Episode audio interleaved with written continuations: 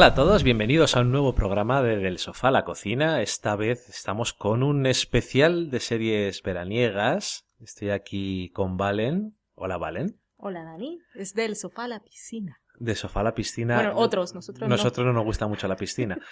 Y hoy además estamos con una amiga del programa de la casa y de Nicolás también, Sí. que se ha acercado de esas formas virtuales, bueno, de- por el Skype, Desde se ha acercado Madrid. para hablar con nosotros, que es María. Hola María, ¿qué tal? Hola Dani, hola Valen. Pues aquí esperando para hablar de unas cuantas series contigo. Después nosotros seguiremos hablando de alguna serie más que, que no ha visto María, pero bueno, que aparte de en este programa la podréis escuchar hablando con nosotros en el próximo especial que vamos a tener, que va a ser sobre series y televisión 101, hablando del negocio, de cómo funciona la producción, las cadenas y todas esas cosas. Una cosa muy interesante Sí. y educativa. Bueno, bueno. Es algo de que María sabe mucho. O lo hago, o lo hago parecer.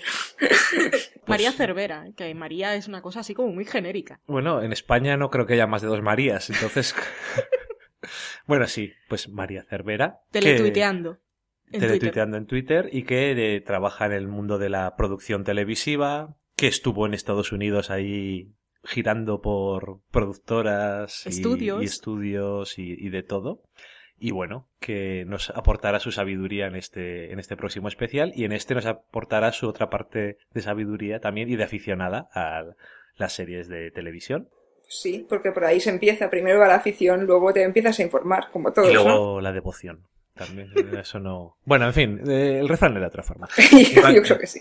¿Y de cuáles series vamos a hablar? Pues vamos a empezar hablando con María de Orange is the New Black, después hablaremos de Broadchurch, después hablaremos un poquito de The Bridge y de The Killing también, que nosotros no la vemos, pero ella sí, y hay alguna cosa interesante que nos puede comentar. Y después Valen y yo nos sentaremos frente a frente una vez más a hablar de alguna otra cosa. Hablaremos de The Writer's Room, la- el nuevo programa de, de Sundance Channel. Hablaremos de la nueva serie de AMC que es Low Winter Sun. También hablaremos del regreso, como no, de Breaking Bad, Bitch. Peach. Y para terminar hablaremos un poco de un anime que es Full Metal Alchemist Brotherhood, Alchemist tú. Que es el único anime que a Valen le gusta, le ha gustado porque lo hemos terminado de ver entero y hablaremos un poco de por qué. Uh. Qué misterio. ¿eh? Y bueno, pues eso, dicho el menú que tenemos hoy, vamos a empezar con Orange is the New Black.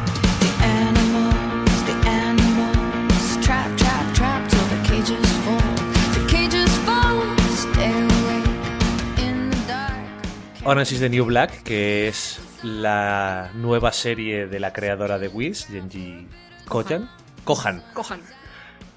y Tuertan. Y eh, lo siento. Y además es la nueva producción original de Netflix.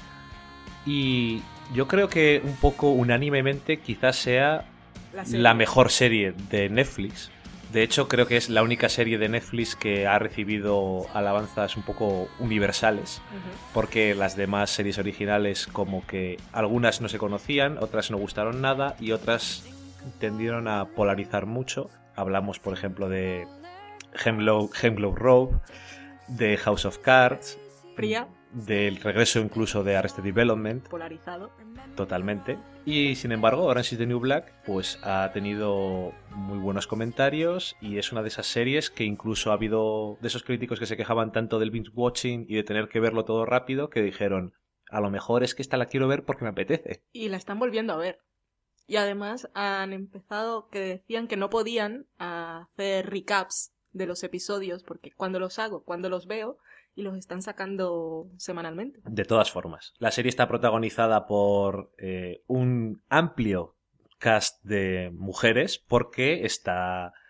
Bueno, ¿de qué va la serie? La serie ¡Verano! trata sobre Piper Chapman, que está interpretada por Taylor Shilling, que es una, una mujer de clase, de clase media, un poco pijilla, podríamos decir. Es una chica bien. Una chica bien, sí. Rubia ella, flaquita, y que por un bueno, un delito cometido hace algunos años voluntariamente entra en la cárcel, en la prisión para mujeres. Voluntariamente porque Eh. salió allí en unas conversaciones. Voluntariamente. Porque la han delatado, básicamente. Y entra en la prisión para mujeres y allí, bueno, descubre un poco cómo funciona, cómo es la población de mujeres que están en la cárcel y qué tipo de personas hay por allí. Y rodeando también a la, a la cárcel, no solamente la gente que está, está dentro de ella. Y bueno, su marido es Jason Biggs, que obviamente todo el mundo le conoce como el follatartas. El pobre hombre protagonista de American Pie. Su prometido, perdona. Oh, perdón, sí, su prometido. Y aparte, pues hay alguna escala más conocida como Laura Prepon, que mucha gente la conoce como una de las protagonistas de aquellos maravillosos 70 llamados aquí, Sí. o That 70 Show en Estados Unidos. Y bueno, Que hace poco vimos. Bueno, hace poco. La serie aquella que vimos un piloto que era el horror. Sí, eso dicen. Nunca lo llegué a ver, pero Yo lo vi. todo el mundo coincide en que era el horror hecho serie. ¿cuál? Are You There, Chelsea? Ah, Ayudar Chelsea, sí. Sí. sí. que era mala, sí. Era la serie que creó Chelsea Hammer, que era, es una de un late night que dijo, voy a hacer una serie de mi vida. Una comedia muy entretenida. Y la verdad es que era bastante basura. tienen Pero muy bueno. malas ideas, algunas, algunas cadenas, en general todas, de proponerles a los cómicos que hagan series de su vida. También es famosa Red, que no sé cuál es su nombre, que nosotros la conocemos por NTSF, es DSUV, pero que salía en un Star Trek. Era una comandante. Sí. Eh, Kate Mulgrew, que sí, la verdad es que, en fin, hay un montón de actrices y de actores y muchos de ellos son, hay una mezcla curiosa entre gente bastante conocida o gente de esa que te suena y luego gente que no ha actuado en su puta vida. No es cierto que no hayan actuado, son gente que... eh, Alguno hay. Son gente de teatro, algunos. Bueno, perdón, en televisión. Bueno, ¿y Netflix acaso es televisión? Eso es otro tema. Dejémoslo. Vamos a hablar de Orange is the New Black. Pensamientos generales. Cuéntenme ustedes. A ver, María. Pues vamos a ver, es que primero, parece, por una forma parece un concepto que no es tan... Es, es nuevo pero no es nuevo. Eso de, de ambientar una serie en una cárcel de mujeres.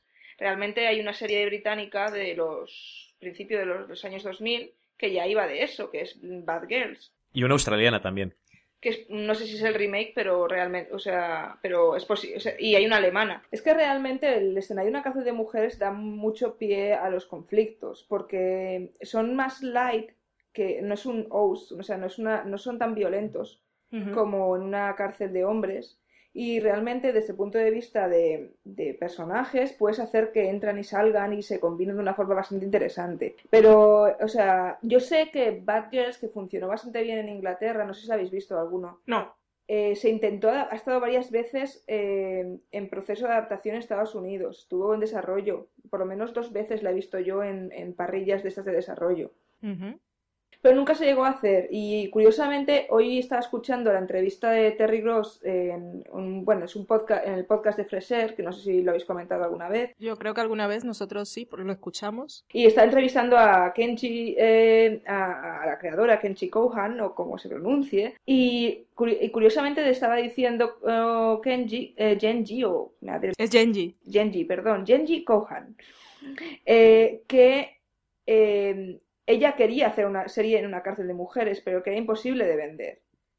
Y que coincidió que vio esta- le pasaron la novela, una novela que es realmente unas memorias basadas en una experiencia real, y que vio, se le abrió el cielo porque vio que eh, tenía el, el- el caballo de Troya, lo llama ella. Es, tenía el personaje eh, de la chica de al lado, la rubia mm, buena que te puedes encontrar y con la que te puedes identificar como chica buena de los suburbios, que es la que entra en esta prisión y se encuentra con toda esta gente. Y que gracias a la novela, gracias al libro y gracias a este caballo de Troya había conseguido eh, eh, hace- a- que le aceptaran el argumento. Entonces quizás se deba a eso, porque realmente luego en cuestión de personajes y tal, no es tan diferente de, o sea, son los que te encontrarías en una cárcel. Luego el tratamiento que hace los personajes ya es más de, pues, de autor, ¿no? Claro, Sí. cada uno lo cuenta de una forma y eso es lo que hace una serie diferente de otra. Ujú. Pero bueno, sí, me llamó la atención esto de que por fin se habían encontrado como el acceso y realmente el, el equilibrio adecuado entre drama y comedia Sí. negra, de alguna forma. Y comedia, comedia. Sí, sí, bueno, y comedia básica, o sea, de casi slapstick en algunos Sí. momentos. Eh, y jugar con los estereotipos mm, de una forma muy, muy particular, que luego os recomiendo que escuchéis la entrevista con, con la showrunner porque realmente hablan de cómo hicieron el casting y de cómo describían los personajes en el casting y no tiene desperdicio. Decían, eh, lati- latina con pinta de puta, básicamente, o ne- negra de, de, de gueto. Y, y con eso iban a buscar hacer el casting de actores. Y supongo que para, para Pornstar no, no me puedo imaginar cómo lo escribieron. Básicamente, con su nickname. Sí. Pero bueno, entiendo, Valen, que a ti te ha gustado mucho la serie, ¿no? A mí me gustó Wits. Y me gusta el estilo de, de Genji.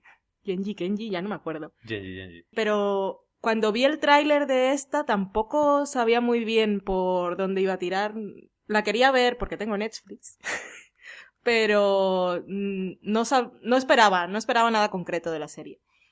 Y empecé a verla y fue, fue amor casi a primera vista. Sobre todo el segundo episodio, con la referencia, con, bueno, con la referencia, referencia y diálogo, cuando lo de Mad Men es que me hizo mucha gracia, que, claro, la tía está en la cárcel pasándolo fatal, y lo que le dice al novio cuando, al prometido, cuando están ahí contándole, y dice, no estás viendo Mad Men, ¿verdad? Sin mí.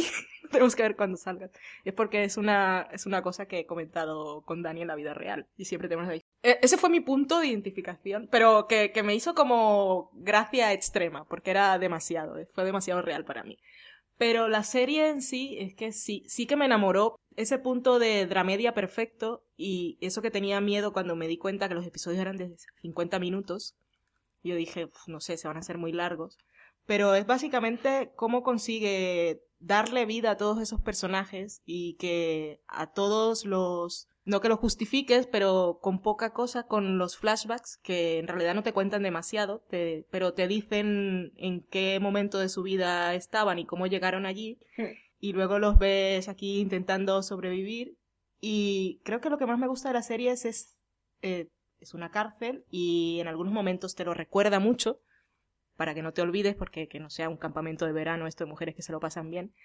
Pero es ese sentimiento, no sé, no sé si es porque son todas mujeres, pero te permite afrontar y ver ese tipo de conflictos que tendrías en una cárcel de una forma diferente, con cosas como la amistad y, el cariño y que se forme una familia y que dentro de esos grupos étnicos todos se cuidan.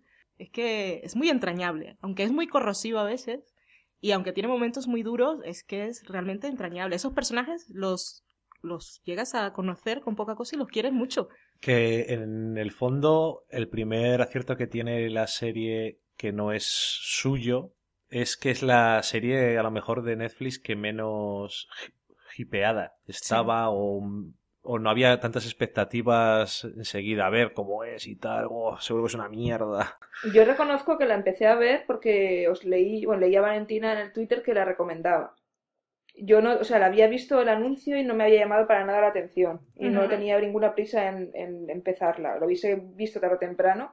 Pero cuando vi tu reacción, Valen, pues fue como de, bueno, vamos a darle una oportunidad. Y realmente es, eh, yo me lo pasaba muy bien verla. Creo que al principio se me hacían un poquito largos los capítulos. Creo que Ujú. incluso, creo que quizás ganaría siendo un poquito más breve, repartiendo las tramas de otra forma, pero los personajes secundarios es que hay momentos al principio que se, com- o sea, se comen por completo a la protagonista, Sí. aunque luego, aunque luego remonta, ¿eh? Creo. mi- Yo creo que lo equilibra bien, porque es que si ella fuese una, una protagonista demasiado fuerte, se, se los comería a ella y no estaría bien. Yo creo que lo equilibra bastante. Hay un momento en la temporada en que se centra más en los otros personajes, Sí, y- pero luego al final, al final es ella la protagonista y vemos todo a través de sus ojos, pero también vemos su crecimiento, su evolución. Bueno, ella cambia un montón desde digamos que entra evolución, hasta, digamos evolución.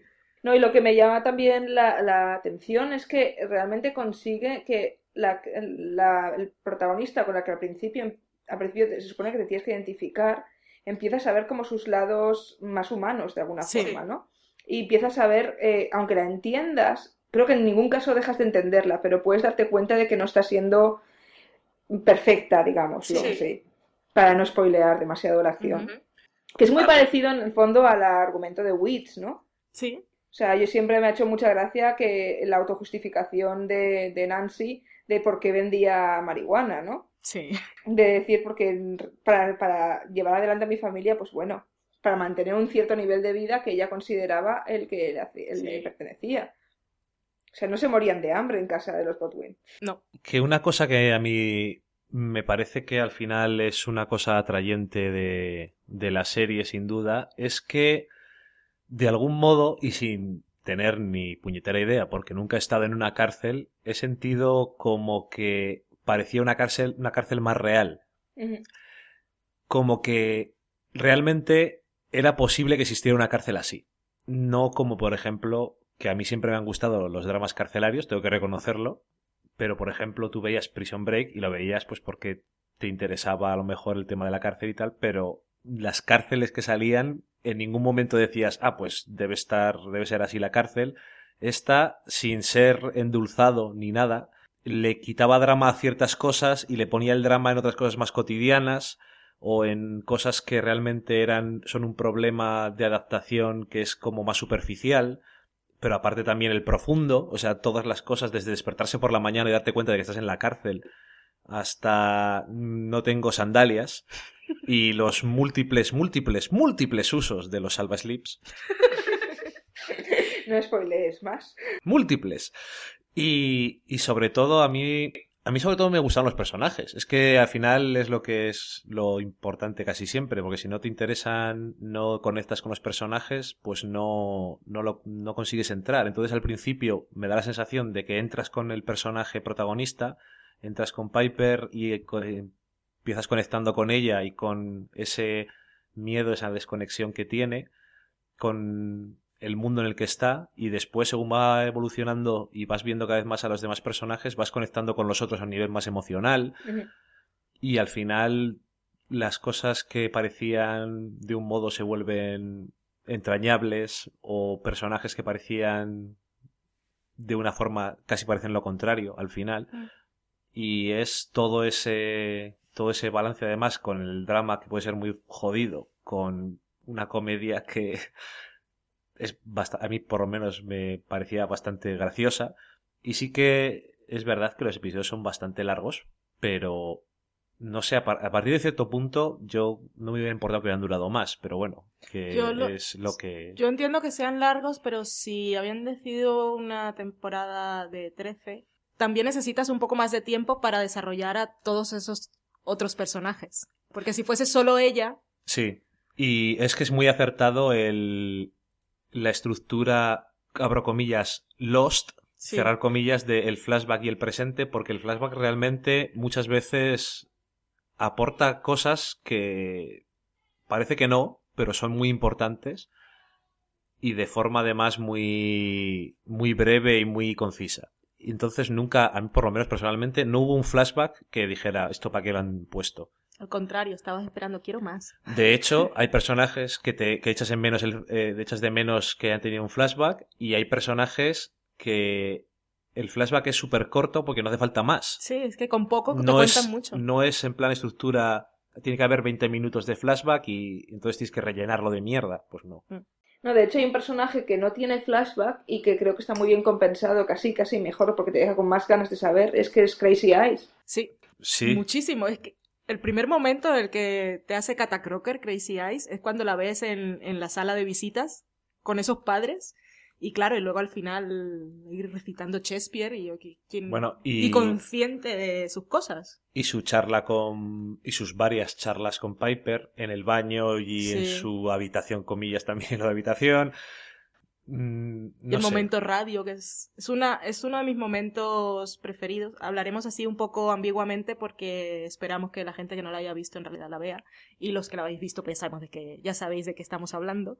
El momento radio es uno de mis momentos preferidos porque, no sé, ver, verlas a todas escuchando y sus reacciones y lo que está diciendo el otro, sobre todo Crazy Eyes, así, ay no sé, a mí, a mí me llegó mucho. A mí Al inclu- Red también, que era una reacción diferente. Ujú. No sé. Pero A mí es que incluso me gustó eh, todos los roles que tenía el, el staff de la cárcel, que tienes desde Mr. Haley, que es una cosa que termina siendo mm, súper perturbadora, de, de reconocerlo, hasta la mujer que es eh, gestora, que es una cosa horriblemente burocrática de salvarse el culo. Que siendo mujer. que duele la hostia Sí, sí. verlo. que tiene también un, un, digamos, un, hace un, una evolución muy interesante que habrá que ver cómo continúa en la segunda temporada.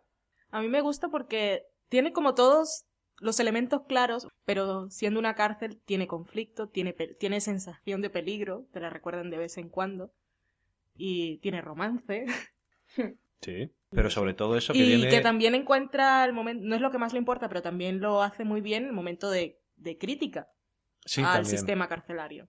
También. Pero que al final lo más importante que tiene es que hace muy bien todo el tema emocional. Cada personaje, sea como sea y lo que tenga, tiene sus cosas, pero eh, están bien definidos a nivel emocional. Desde la que se va a casar hasta, Me gusta mucho, Morelo. hasta Crazy Eyes, hasta la muda, la que La duda es genial. la que está su madre en la cárcel, en fin. Luego a mí lo que alguna vez hemos hablado de que de, de como las cadenas de, de pago, que es el porque puedo, Sí, y, el, y con Netflix también se está viendo un poco, de como es Netflix y podemos, puede durar lo que queramos Sí. y puede hacer lo que queramos, están un poco como desorientados los creadores, ¿no? Creo, y porque, eh, por ejemplo, a mí me llama, sí que me he fijado que tiene el primer y el segundo capítulo de Orange es como muy, pro- intenta ser muy provocador en, en escenas de, especialmente Sí. sexuales, ¿no? Y es algo que abandonan por completo más adelante, o sea, dejan de hacer, pero por completo, absoluto, o sea, de, de tener la mitad de los mm, secundarios desnudas en las duchas en el primer capítulo a no aparecer nadie desnudo. A mí me llamó la atención des- después porque realmente no hacía falta. O sea, es un Sí. momento en que, o sea, una vez está, o sea, es el momento, el primero funciona porque es el momento escándalo de la chica que viene de fuera y de repente todo a su alrededor es como, eh, o sea, todo se le hace desagradable, todo se le hace violento, ¿no? Ujú. Y llega un momento en que está como tan, tan, o sea, no está tan dentro del sistema, pero sí de alguna forma está más integrada. Y es como, y para que el espectador de alguna forma tenga esa sensación de que está más, de que todo es más natural, de alguna forma eh, han renunciado a provocar en algunos sentidos, ¿no? Es, sí, es como, es como si realmente le hubieran hecho que al principio lo que a ella le llama la atención es lo que ve el espectador y llega un punto en el que eso forma parte de alguna forma de su vida en la cárcel y a ella no es lo que le llama la atención o no es lo que ya empieza a ser importante y Mm. entonces tampoco lo es para ti. Eh, eh, has de asumir que sigue, continúa ocurriendo, Sí. Pero no lo ves. pero tú no lo ves pues porque ya ni le importa la protagonista ni... Exactamente. Cuando ni luego vuelve a aparecer es porque tiene una función dramática, por ejemplo, en la escena de la ducha, más adelante ella Sí. y estas cosas. Pero, por ejemplo, luego, tirando más al final, pues, por ejemplo, puede haber una escena en la ducha en la que se le ven las tetas a alguien. No digo, a ti- no digo quién ni nada, pero realmente es el buen punto en el que dices, menos mal que es un canal en el que no hay problema, porque si no sería demasiado exagerado el intentar que no lo, se le viera. Sí, o sea, pero es, el- es totalmente, o sea, en comparación con el primer capítulo en que realmente es como, es muy HBO, muy Showtime, ¿no? De vamos a enseñar todo lo que podamos. Starz. Eso sí que es Starz. es- Pero no, realmente, realmente creo que cumple una función, ¿no? Es como ya no te, o sea, ya no hace falta provocar, ya, es- Sí. ya no es una provocación lo que te encuentras. Sí, sin duda, que es que luego, claro, te acuerdas de Starz, ves el primer episodio de Boss y dices, no viene a cuento, pero voy a enseñar las tetas de esta chica. O se llamaba Magic o tenía algún apellido. Magic City. Magic City. Que ya en los títulos de crédito. En títulos de créditos hay una mujer desnuda, sí. Porque puedo. Personajes preferidos o momentos preferidos o cosas que quieres, personajes que quieres conocer más, María. No sé, yo creo que todos tienen como un punto muy particular. Me resultaría difícil quedarme con alguien y me- lo que me gusta es realmente que todas parten del estereotipo, ¿no? O del su arquetipo, de alguna forma, y se empiezan a diferenciar, se empiezan a separar de él muy poco, muy poco a poco. Incluso muchas de las escenas de la serie son como las típicas, entre comillas, del género, ¿no? Sí. O sea, desde mm, las escenas en el comedor hasta el festival de Navidad, ¿sabes? Y luego es como, eh, como les dan la vuelta y te hacen, eh, es, aquí es una de las series eh, las que realmente deja de, llega un momento en que realmente no te planteas si es verosímil que esté pasando cosas que están pasando, ¿no? Ya. Porque tienen su función, lo que, que, mm, por ejemplo, Piper se encuentre, es- esté compartiendo prácticamente celda con la persona que, no quiero spoilear, con una persona de su pasado, eh, realmente no creo que pasara. No, no pasó. No, no, no, en la realidad no pasó, pero no creo que sea posible que hay. Sí, no lo permitirían. Hay peligro. Exactamente. Sí, exactamente. Pero, Pero, te, bueno, pero te, te da, te provoca una situación triangular que te da juego. Sí. Y entonces Sí. tienes que, o sea, lo aceptas porque es parte de ahí. Que no sería, que no sería real, pero da igual. Lo que te importa es que lo que te aporta para el personaje. Yo tengo que, me tengo que quedar con dos cosas. Ayer el episodio del pollo, No es mi preferido. Yo quiero una camiseta. Al final me la haré. La he estado buscando. ¿no la hay? He encontrado Hacemos. uno en Redbubble, pero es muy feo el diseño. Vamos a hacer una camiseta Pero del yo pollo. necesito un- una camiseta con esa frase. De- que- ¿Cómo era? Yo me quiero comer al pollo más inteligente. Y absorber y todo su poder. todo su poder.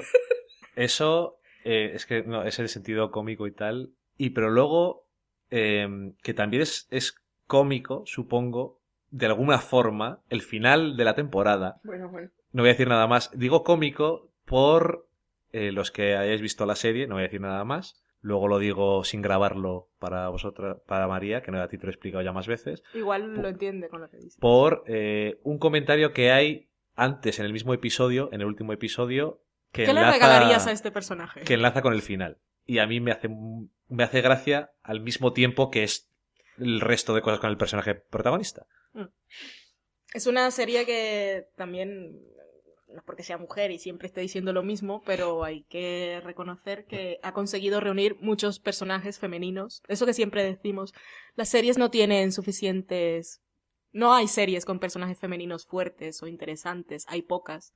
Bueno, en Tan esta, contadas, no salen nuevas. Aquí casi lo Y raro es que aquí- parezcan hombres. Claro, aquí son todos, los hombres son, están un poco ahora al nivel de villanos, son bastante arquetípicos, aunque a todos poco a poco les van mostrando Sí, sí. su otro lado, sea bueno o sea malo. yo creo que todos los personajes masculinos, aunque están tienen menos tiempo Sí. también, pero todos empiezan en un sitio y cuanto más les conoces, te parecen de forma distinta. Y eso es lo que más me gusta a mí. Que Sí. todos los personajes sean lo que son, solamente es que no has visto todo lo que son. Claro. Eso es Pero eso pasa para femeninos y masculinos, ¿no? sí, creo sí, que para los dos, solo- pero los masculinos a veces tiene más mérito porque es muy poco lo que salen. Pero, Pero bueno, es un logro de alguna manera. Leí en una entrevista de Genji que decía que uno de los momentos en los que se sintió más orgullosa de su serie era en una escena de estas que estaban bailando de forma provocativa dos mujeres. Ajá. Que claro, que en el plano salen cuántas decenas de mujeres Sí. riéndose y bailando en un solo plano, mujeres de todo, todas las edades, Etnias. todos los colores y todos los, todas las tendencias sexuales. Y es como el, el sumum de la variedad. Y lo he puesto en la tele, eso que nunca, nunca hay oportunidad. Sí. Y no sé, está guay, hay que reconocerlo. Sí, hay que reconocerlo y claro, a veces piensas, bueno, a lo mejor si se vende a otra cadena dicen, ¿y dónde está el hombre protagonista? ¿Dónde está el Entonces, antihéroe? ¿Dónde está el antihéroe o el hombre protagonista entonces? Y aquí en el fondo no... Eh, en, la, en la entrevista que he escuchado ya a Genji también decía que la envió, o sea, la pasó a otras cadenas y tuvo la mejor oferta de Netflix, básicamente. Es que últimamente Netflix está echando, está sacando la chequera, ¿eh? David Simon, que pasó por aquí por España, también estaba un poco tirándole los tejos. Decía que tenía ahora un proyecto que le presentaba al HBO, pero que si no, que no sé, que is the New Black le habría encantado. que Netflix estaba muy bien. Claro, lo que decía Genji es que le ofrecieron hacer los 13 capítulos y Claro. otros le, pedí- le decían un piloto. Hmm. Y luego lo que, lo que pienso yo siem- también desde el punto de vista de producción es una serie relativamente, bueno, bastante barata. Sí. Tienes un reparto bastante desconocido que no puede salirte caro porque y realmente todo el, el problema es la segunda temporada, por eso me parece que tu, tu scoop, Valentina, que he leído hoy en Twitter, va por ahí. Sí. Es que mm, es- son gente que se va a aprovechar de esto para que salgan otros trabajos. Claro. Y luego el escenario es un decorado, tranquilamente, si no tienes más que cuatro paredes. Hmm. Y luego en vestuario no vamos a gastar mucho tampoco, porque No, nada. No. Hablando de actores que quieren hacer otra cosa, la- es que Laura Prepon no ha firmado como regular para la segunda temporada. Pero que saldrá. Hay otro actor que como tiene una serie en NBC, casualmente, mm, es, eh, es Pornstats. ¿Sí? Pero- sí. Pero ¿cómo Pornstage? que aquí le ofrecían seguir siendo, no sabía si, to- si le iban a ascender Regular. a regular, sino que a lo mejor seguía siendo Mm. secundario o guest star o lo que le toque, y que en el otro era regular en Ironside. Va a salir. pero si eso lo van a cancelar, qué ya, tonto pero es. ¿qué quieres que te diga? Así tiene la posibilidad de volver después, eh, sorpresivamente, en la tercera temporada. Vale, No. Y bueno, que ya veis que nos ha gustado mucho Sí. a los tres. Sí, sí. Por si acaso os pensáis que solamente le gustan a las mujeres, yo también estoy aquí. Soy un hombre, lo juro. y... Doy fe, no lo sé. Doy fe- Bueno, y nada, que la verdad es que muy, muy contentos con la serie y esperando al cuando toque la segunda temporada a verles todos los episodios seguidos. Ya está en producción y Genji ha dicho que para esta segunda temporada iba a pensar en el espectador de Netflix que hacía binge watching. Sí. Así que veremos qué es lo que hace y qué diferencia notamos. Por cierto, una curiosidad res- res- respecto al binge watching y que Sí. esto se ve en Netflix es que es la cuenta de Twitter de Orange. Que no sé si la habéis seguido un Sí, poco. sí, Sí, yo la sigo. sigo. Es muy Sí, activa. Realmente es que está pensada para que se siga hablando de la serie. Sí, sí, sí, es cierto y lo ha conseguido muy bien porque cada día están haciendo algo y también hacen retweets de, de cualquiera. Y de frases, de cualquier y frases de la eh, serie. cita. Sí, o de, o de la gente. Si tú ahora eh, haces, mencionas a, al Sí. tweet y dices que estás viendo otra vez la serie, ellos te hacen retweet, entonces... Sí, la- el está claramente, o sea, destinada a que la gente siga pensando en que está ahí, a la Sí, lo han hecho todo el muy bien. mundo.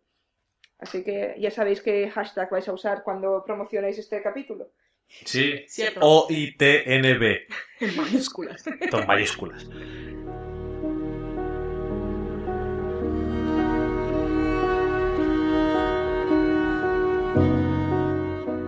Siguiendo con la próxima serie, esta vez vamos a entrar en un momento en el que vamos a hacer spoilers, porque yo creo que, o hemos pensado que es una serie en la que para comentarla es mejor no hablar mucho de vaguedades, ya que una de las claves del comentario, estoy hablando de Broadchurch, Y que no es tan reciente. no es muy reciente y tiempo. una de las claves del comentario es hablar de su resolución. De la cual ya, ya me daré al, al botón de encender porque tengo una cosa dentro. Pero, oye, no predispongas a nuestra invitada. Ah, no, lo siento. Pero bueno, eh, como digo, Broadchurch, una serie británica eh, emitida por ITV el, durante esta primavera. O sea que ya vamos un pelín tarde, pero bueno.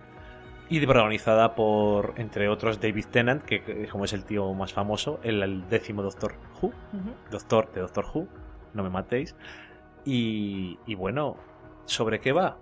Pues va sobre policías, va sobre un pequeño pueblo costero británico, en fin. Spoilers a partir de ahora. Primero, María, ¿qué te ha parecido? A mí ah, estoy un poco dividida con la serie.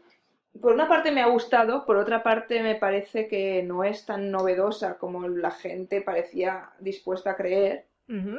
Mm, Me ha gustado en general, me parece un- me ha parecido un pelín lenta para mi gusto, pero eso soy yo que realmente mm, me cuesta recrearme en los dramas em, eh, rurales en sí. Y em, en cuanto a la resolución, sin entraros en ello, yo, yo creo que esta serie es una de las series que hubiese sido una miniserie y no una serie con continuación. Yo vi la serie desde un punto de vista diferente al de vosotros, y es que ya había escuchado podcast y leído recaps, porque tuvo mucha fama en su momento y a mí la premisa no me, no me llamaba la atención y había decidido que no la iba a ver. No me llamaba la atención porque era rollo de Killing y ha matado a un niño y vamos a ver cómo afecta esto al pueblo y hay dramas personales y tal. Y dije, me da un poco de pereza, no la veré nunca. Y ya yo sabía quién era el asesino, ¿vale? Entonces, cuando la empecé a ver, ya yo estaba muy atenta a cómo plantaban las semillas que nunca fueron plantadas. Y fue un proceso tan interesante como decepcionante. y a ver, la serie en sí no es el tipo de serie que a mí me interese. Su premisa es cómo afecta el asesinato de un niño a, un pequeño, a una comunidad que no está acostumbrada a los crímenes y, y la investigación policial. Y la investigación que desentraña todos los Sí. secretos de los... Y, Vecinos. y creo que no hace bien ninguna de las cosas. Y quizá lo que hace mejor y lo que le gusta más a la gente, por un lado es que el, el duelo de la familia, eso sí le reconozco que lo lleva bien, porque es drama, pero no se ceba, aunque a mí no me interesa, yo reconozco que eso está bien. Ahora, la parte de investigación, que es lo que hay, porque los protagonistas son los investigadores, falla por todos lados y es un horror. La realización está bien, pero es muy postaloide. Es un nuevo término que adoptaré ahora. Muy bien. Mm, no sé. Es una serie que me, me pareció fallida, que yo entiendo que haya tenido audiencia y haya enganchado a la gente que la siguió a ritmo de emisión, porque lo que querían era saber qué era lo que había pasado y con que salían sospechosos. Cada episodio era un sospechoso nuevo, a ver quién ha sido al final. Pero todo es trampa continua, porque al final es bla. Yo tengo que decir una cosa. Bueno, lo primero, sí que es cierto que a partir de tiene ocho episodios. A partir de cierto episodio, yo creo que no terminar de ver la serie no sería Claro. bueno para la mente y el corazón de una persona. Porque has de, has de saber cómo quién es el asesino y qué ha pasado. Bueno, por lo dicho eso, ahí está. Obviamente, durante el transcurso de cualquier investigación, ya sea en un procedimental que dura 40 minutos el episodio, o de Killing que dura dos temporadas, o esta que dura ocho episodios, tiene que salir muchísimos sospechosos, descartarse, no sé qué, tal. O The Wire. Lo clásico. The Wire casi también. Eh, el problema que yo tengo es a un nivel muy, muy, muy básico, porque el resto de la serie no me parece que esté mal en lo que es. En el tipo de serie que es, que no es de mis preferidos, el género ni el estilo, vale. Pero bueno, que reconozco que hay ciertas cosas que están bien. Yo el problema que tengo más gordo, y es lo que me ha fastidiado la serie, es el final. Porque si bien no estaba emocionado, por lo menos quería saber quién era el asesino. Eso lo, lo reconozco el primero. Entonces, yo soy muy nazi de ciertas cosas. Y la primera es que cuando haces un misterio de un asesinato, de un crimen, tiene que haber pistas durante el argumento para que tú, si... Cuando llegue el final, A no, ser que seas un super, "Ah". a no ser que seas un superdotado y durante el transcurso seas capaz de adivinarlo. Pero siempre se puede aplicar la ley del descarte. Bueno, bien, sí, que lo puedas adivinar o puedas tú investigar, que puedas investigar tú teniendo los hechos y teniendo los datos, puedas ir ahí con la lupa. ¡Ay, mira, pues era este, era este! O que llegue al final y digas, ah, joder, se me había olvidado que no sé qué y que no sé qué y es esto. Pero entonces llega Broadchurch y te pone que el malo, uno, no ha salido nunca como sospechoso ni relacionado con nada. Dos, prácticamente se no, no lo descubren ellos. Es que eso, es- eso es prácticamente. lo peor. Se descubre él solo porque, y de pura casualidad, porque su hijo es imbécil y rompe las cosas delante de la iglesia y porque él enciende el móvil. De Porque retrasado. está torturado. Retrasados. Entonces, cuando tus investigadores no descubren, Mm. ya entonces estás pensando en, cuando estás eh, pensando en una novela de Agatha Christie, está Hércules Poirot o Miss Marple, que son los que adivinan todo porque son la polla, porque, vamos, no se te ocurriría a ti en la vida, pero se les ocurre a ellos porque son muy listos. Estos son los protagonistas que se les va cayendo toda la cara. Ella no tanto, obviamente, aunque ves el tema de cuando ella empieza a decir cómo no te has podido dar cuenta de estas cosas en tu propia casa, lo dice ella y dice, "Ay". madre. Cuando dije yo que ya estaba claro. yo ahí dije, será el hijo. Sí. Porque claro, ¿cómo va a ser el marido si no tiene ni puta, ni puto sentido? En Es- ningún momento han hecho nada que te parezca que le gustan los niños, ni que le gustaba el otro, ni que... No, es que el principal problema es que él se sentía solo en casa. Porque su hijo tenía amigos y su mujer estaba siempre en el trabajo. Eso en teoría. Pero, si tiene Pero eso no lo también. vemos. Pero en ningún momento le veo, le ves solo porque, hablan muchas veces de que... Nunca se queja de que la mujer llega tarde o que tienen... Al, al último episodio no, no pintan la casa, me aburro contigo, no me gusta. Es decir, no pasa nada y tú que lo viste desde el principio, me dijiste que al principio no se no había Es que es eso, yo estaba ya con el ojo para ver. Y en el primer episodio el hombre sale un minuto, no, ni un minuto, un minuto de fondo. Pero es eso, es que yo entiendo que puedes hacerlo por descarte, pero no es esa la gracia. La gracia es es que, que, que por te un- descarte, yo digo, el perro, fue el perro. que te planten un, que te planten el conflicto del tío. A mí, ahora, aparte de ya sin hablar cosas muy serias, mi momento preferido de la serie es cuando dicen a la hermana de la mujer y a, la madre, a la vieja del perro, Sí. que los habían confundido con él. ¿Por qué? Porque era un calvo con gorro. ¡Eh! ¿Cómo? ¿Cómo sabía que era calvo si llevaba gorro? ¿Por qué? Porque no tenía melena. Es a lo que se refiere, no tenía pelazo allí colgándole. A mí eso me encantó. Yo estaba, yo estaba a punto de partirme, pero yo dije, es que no, no te quería... Yo esta serie la identifico con lo que hemos visto en casa dos personas y al final, y, la, la- y el otro día estábamos hablando de ella y dije, Brochos, dije, me dijo mi amiga, ¿qué? Y yo digo, la serie de las tiendas de campaña en la playa. Y dice, ¡ah! Porque se pasan las tiendas de campaña en la playa, no sé si con 20, todos los capítulos. Sí, sí, sí. A ver, dice, dice el protagonista, tenemos que peinar cada grano de arena. Y yo digo, mira, en CSI lo que hacen es, cogen una caja, montan allí de cristal, se llevan el trozo de arena y se van. Y de a la, mitad de la playa ya la ha pasado el agua, eso no vale para nada, el trozo donde se muere, pues ya sí, no sé qué cojones queréis ver allí. Pero bueno, Y también los, el personaje de los dos investigadores son muy flojos. Los personajes son muy flojos, porque el David Tennant, no sé, su conflicto es muy anda, vete a tu pueblo.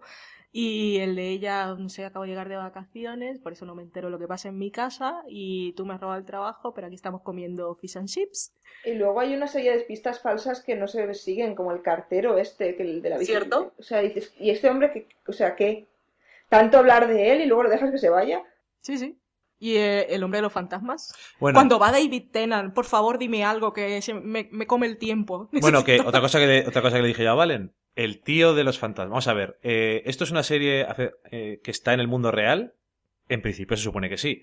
Si un tío te viene dando detalles que luego se confirman reales, deténle Claro. y dile, ¿quién te ha dicho esto? No, eh, Un fantasma. me ha dicho un fantasma. Vete a la mierda, eso es mentira. Un fantasma al que no le he preguntado. No le he preguntado, me lo dice a mí. Yo le pregunto. Entonces dices, bueno, pues vamos a encerrarte como sospechoso porque es muy probable que seas el asesino. Claro, yo, yo nunca entendí por qué no arrestaban a ese hombre realmente. Pero- Lo dejaron ir, después volvió tranquilamente. En fin, no sé. Luego, es que, no sé. De verdad que es que es eh, realmente ese final en el que el asesino. Porque siempre dice la gente, claro, si es otro, te lo esperas. Entonces llega el punto en el que a mí también me, me pilla un poco así, que es. Tenéis que saber distinguir entre lo que es predecible y lo que se puede deducir. Porque dicen, no, es que si no es muy predecible, si no lo puedo adivinar antes. Bueno, eso será que lo han hecho mal, el misterio. Pero si lo hacen bien, tiene sentido. Se hubiera podido adivinar si hubiera sido un semidios de la investigación, que no lo, no lo somos. Pero luego al final dices, ah, vale. Ah, coño. Es que aún, mira, yo, yo lo habría perdonado que no hubiese plantado cosas si lo hubiese descubierto ella. Sí. Pero con que se lo cuentan ya al final cuando está detenido. Bueno, es que ni siquiera lo descubre ella, lo descubre el otro. Que se descubre si se, se entrega a él. Bueno, lo que lo descubre él, quiero decir, eh, lo descubre primero porque le encuentra el portátil del niño, porque el niño es tonto. En vez de tirarlo al mar, esa, bueno, es un niño, dices, vale. Pero delante de la iglesia, coño, no lo hagas, si va a estar el cura siempre allí. Siempre El está despierto. Y siempre está despierto, cura informático encima. Y, y luego eso, dice, solo tenía dos contactos, o era el hijo o era el padre.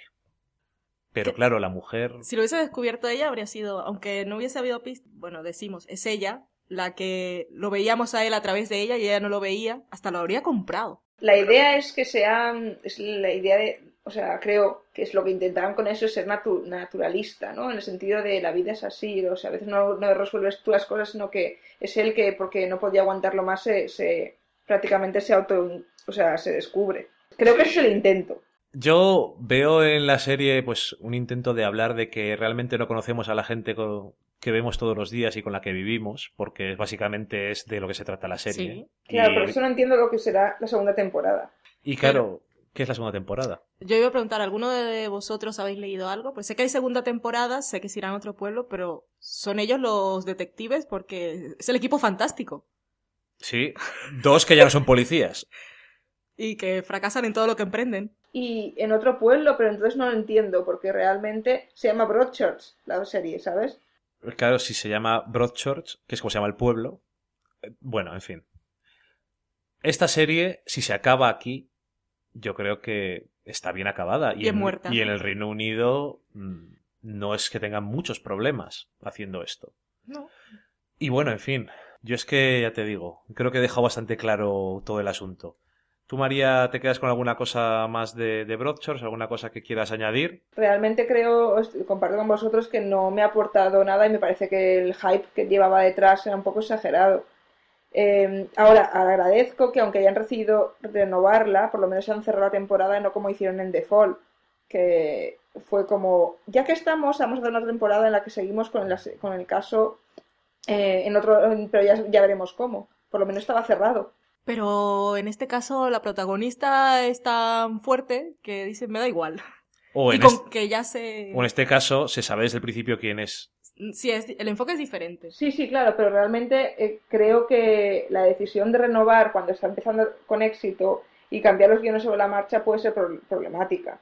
No, eso, eso seguro. Eso, se- eso es seguro. O sea, creo que se podía haber resuelto The Fall, por ejemplo, en, en los cinco capítulos que se emitieron.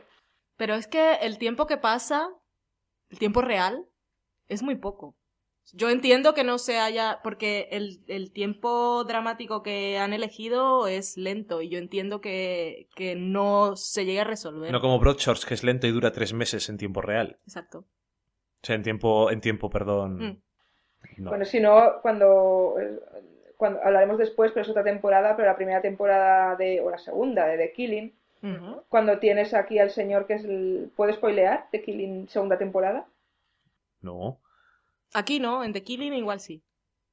Pero si puedes decir los... Pero básicamente eh, la recuperación que tiene este hombre en el hospital, eh, eh, teniendo en cuenta que pasa un día en cada capítulo, es alucinante.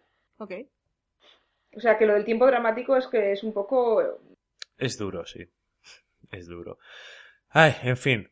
Pero bueno, dicho eso, no vamos a dejar de hablar de policías y de, No. y de gente asesinada durante un rato contigo, María. Yo sé que una, eres una persona muy morbosa. Eso parece. Y vamos a pasar a. Y vamos a hablar de la versión americana de la serie danesa, Brom Broen. Broen Broen, de la que ya hablamos aquí, The Bridge.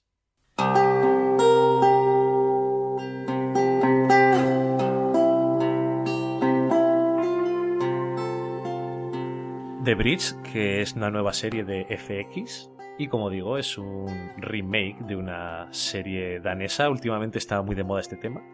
De hacer remakes de series nórdicas. Yo me he apuntado al curso de Coursera, cursos gratis de televisión escandinava. Yo también, vale. A ver qué... Ay, ah, qué bueno, dos. que seremos compañeras, estudios online. En febrero del 2014. Exactamente. Bueno. No queda. Bueno, pues Estudias o trabajas, las dos cosas. Tengo un cursé ahí de televisión escandinava buenísimo. Bueno, eh, en cualquier caso, es una serie que en, en el casting americano tenemos a Diane, Kruger, que es bastante conocida por el cine. Teniendo en cuenta que es alemana, es muy interesante esa elección. Sí, curiosa. Y después, como el protagonista masculino, tenemos a un actor que estaba relacionado con Wits. Ujú. Eh, nosotros hemos visto el primer episodio de la versión original y el primer episodio de la versión americana. Somos así. ¿Y qué os ha parecido el uno a uno? Lo que siento en este momento es que si decido ver una, veo la original. Porque he visto que el remake va, aparte del entorno social que es diferente, va a ir por los mismos tiros. Y ya que me decido a ver la serie, vería la Brom Broen porque siento que tiene un tono y un enfoque diferente de cómo hacer las series o una serie policial. Tú, María, has visto la serie original y tres episodios de la versión americana. Cuéntame un poco, un poco más cómo lo ves el tema de. Es complicado porque me recuerda en cierta forma a The Killing, que también eh, al principio se parecía mucho, mucho, mucho casi en los planos a For Bridelsen, al original, pero luego fue, digamos, mm, separándose. ¿Para mal o para bien? Mm, digamos que, aunque, o sea, Diferente. diferente, sí, no sé si para bien o para mal, porque realmente creo que igual de cogido por los pelos está al final de una que de la otra. Ok. pero en, en The Bridge creo que, creo que da más juego eh, la diferencia entre Estados Unidos y México para lo que quieren exponer. Que, Vale. O sea, para, lo- para un danés o un sueco, la diferencia entre sus países será obvia. Para nosotros es bastante poco obvia. Sí. Nos- nosotros nos perdemos una cosa que allí hace mucha gracia y es que hablan, unos hablan en sueco y otros en danés y se, se más o menos entienden pero se equivocan con cosas. Yo, yo, yo no lo entiendo porque no domino el idioma, pero, pero lo interiorizo de alguna manera. Porque me imagino a un catalán y un mallorquín eh, ahí intentando que las cosas son muy diferentes, pero que en el fondo se parecen mucho. No vamos a Y- decir y nada más para que no nos pegue nadie. y lo veo. Y Sí, yo, por eso digo, yo también lo veo, pero realmente me, da, me sabe Te lo mal pierdes, perdérmelo, sí. Y en la versión americana, como es con inglés y español, como que lo pillas más, ¿no? Pero está también un poco forzado, porque Pero también es diferente el enfoque, porque el otro es, es que se parecen tanto y hay algunas diferencias, y el otro es que es español y es inglés. Ahora, que, que, que el protagonista hable con su hijo en inglés es un poco raro. ¿Eso se mantiene en todos los episodios? eh, sí, está, está... A ver, la, la justificación real es que no querían que hubiera demasiado español. Porque lo- los, los de arriba no les gusta eso de los subtítulos. Porque se, da miedo que no- la Sí. gente vea subtítulos. Que también parece extraño porque la población latina en Estados Unidos. Que es, que es la razón por la que les gustó al final a FX, por lo que decían en la entrevista. Pero bueno, la reacción práctica también es, o sea, la, la razón que han dado en la serie, que está un poco cogida por los pelos, bueno, y no tanto porque creo que es real, es que em, el niño va al colegio Vale, sí. en, en, la- en Estados Unidos. Entonces, que para que practique en casa le hablan en inglés. Ok. Vale. Me lo, soy capaz de Vale. tragármelo. Entonces, quiero decir que lo han cogido así. Realmente sí que es cierto que hay mucha gente que vive en Ciudad Juárez que cruza la frontera para trabajar o para estudiar, por lo que he Mm. oído. Porque luego justo coincidió, o sea, coincidió que escuché un reportaje sobre esto en otra cosa, o sea, sobre la vida real de alguien que vivía en Ciudad Juárez. Y, pero claro, queda un poco extraño que en su casa lo hable, pero con la mujer habla español, con lo cual quiero decir que está, creo que está, hasta ahora por lo menos parecía estar eh, utilizado consecuentemente. Luego, a mí el personaje de ella, de la, de la policía, me parece, a veces me, me da la impresión de que está imitando a la, a la sueca. Se parecen tanto Sí. que no sé hasta qué punto, eh, eh, yo creo, bueno, yo creo que primero que el casting lo han hecho eh, con los dos actores originales en- en- de referencia, porque se parecen bastante. Sí. Y luego em, está a veces con Diane Kruger, cuyos talentos como actriz nunca he valorado demasiado, creo que imita más que actúa. Salía en Troya. Salía en Troya y salía en muchas más películas haciendo de chica, La chica. De prácticamente. chica. Me gusta. O el papel de el Voy a morir. ¿De qué haces de de chica? Es que hacía de chica, no hay otra cosa que decir. Sí, sí. Y no sé, no, pero realmente mm, es un papel complicado que creo que en cualquier caso siempre debe aparecer una imitación. A mí me parece que la sueca lo hacía estupendamente. Creo que le tenía un momento en que, en, en- en que mm, te la, la aceptabas como era. De hecho, creo que lo mejor que tiene esta serie es que eh, acabas empatizando muchísimo con el personaje de ella. Y luego, no sé cómo resolverán en la adaptación. La, la original está, el caso está un poco cogido por los pelos también. Ok. Y aquí eh, veremos hacia dónde lo llevan, porque no quiero spoilear a los que no hayan visto la original, pero por eso vamos a esperar a que pasen más cosas. Ok. Pero no sé, realmente creo que le han dado un giro, eh, un giro personal que no me parece malo. Creo que hacerlo una situación que para ellos sea más propia les da más juego México que Canadá, desde luego. Sí, eso sí. ¿Y qué opinas de la versión europea que van a hacer con Francia y el Reino Unido y el Canal de la Mancha? ¿Es ahí? Sí. Sí, sí, se supone que lo hacen en el túnel. Sí, Sí. No lo sé, yo creo que un poco ya demasiado, ¿no? sí, son muchas. ¿Y tú de Bridge la quieres ver porque viste la otra y te gustó, porque quieres ver si es diferente o porque te gusta independientemente? Pues no, no, no sé si soy capaz de diferenciarlo. Creo que tiene cosas buenas de Bridge. Creo que, que quiero ver por dónde lo llevan también, pero me resulta muy difícil desvincularme de la original, claro. Ahora, así como en The Killing, eh, al final creo que sí consigue su propia entidad, pero tarda bastantes capítulos para ello. Así que quiero saber si aquí lo van a conseguir. Pero no, no creo que pueda pensarlo sin tener la otra de, de referencia. Pues dicho eso, y sin dejar las series policíacas adaptadas de países nórdicos, yo creo que vamos a pasar a hablar de la tercera temporada de The Killing, que nosotros no hemos visto, aunque Valen se entera absolutamente de todo. Y por lo tanto, yo creo que es bastante probable que si alguno de vosotros no habéis visto las dos primeras temporadas, aquí pueda haber algún spoiler. Puede que sí, puede que no, pero si tenéis interés, mejor. Eso, si no habéis visto ninguna de las dos primeras y las tenéis en vuestra lista de pendientes, mejor no lo escuchéis. Así que, dicho lo cual, vamos a pasar a ver The Killing.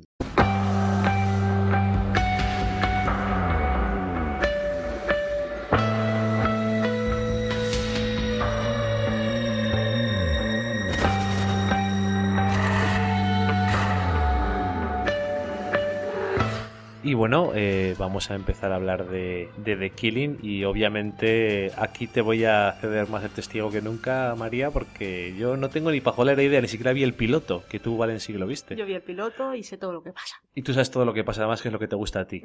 Así que cuéntanos un poco, porque esta tercera temporada tenía el papel de ser la redención un poco de la serie a ojos de mucha gente. Hay otros, todo hay que decirlo, que en absoluto han dejado nunca de amar The Killing, esta serie en la que llueve tanto. Así que cuéntanos, ¿qué te ha parecido esa tercera temporada? Bueno, eh, me gustaría preguntarle primero a Valent, que lo ha leído, Sí. que, ¿cuál es la opinión general de la gente? Vale, tal como decía Dani, hay gente que le ha gustado siempre y la defenderá. Luego yo creo que en esto del mundo de las series, los fanáticos que somos, cuando te aferras a algo lo defiendes hasta el final y te gusta ahí posicionarte y llevar la contraria.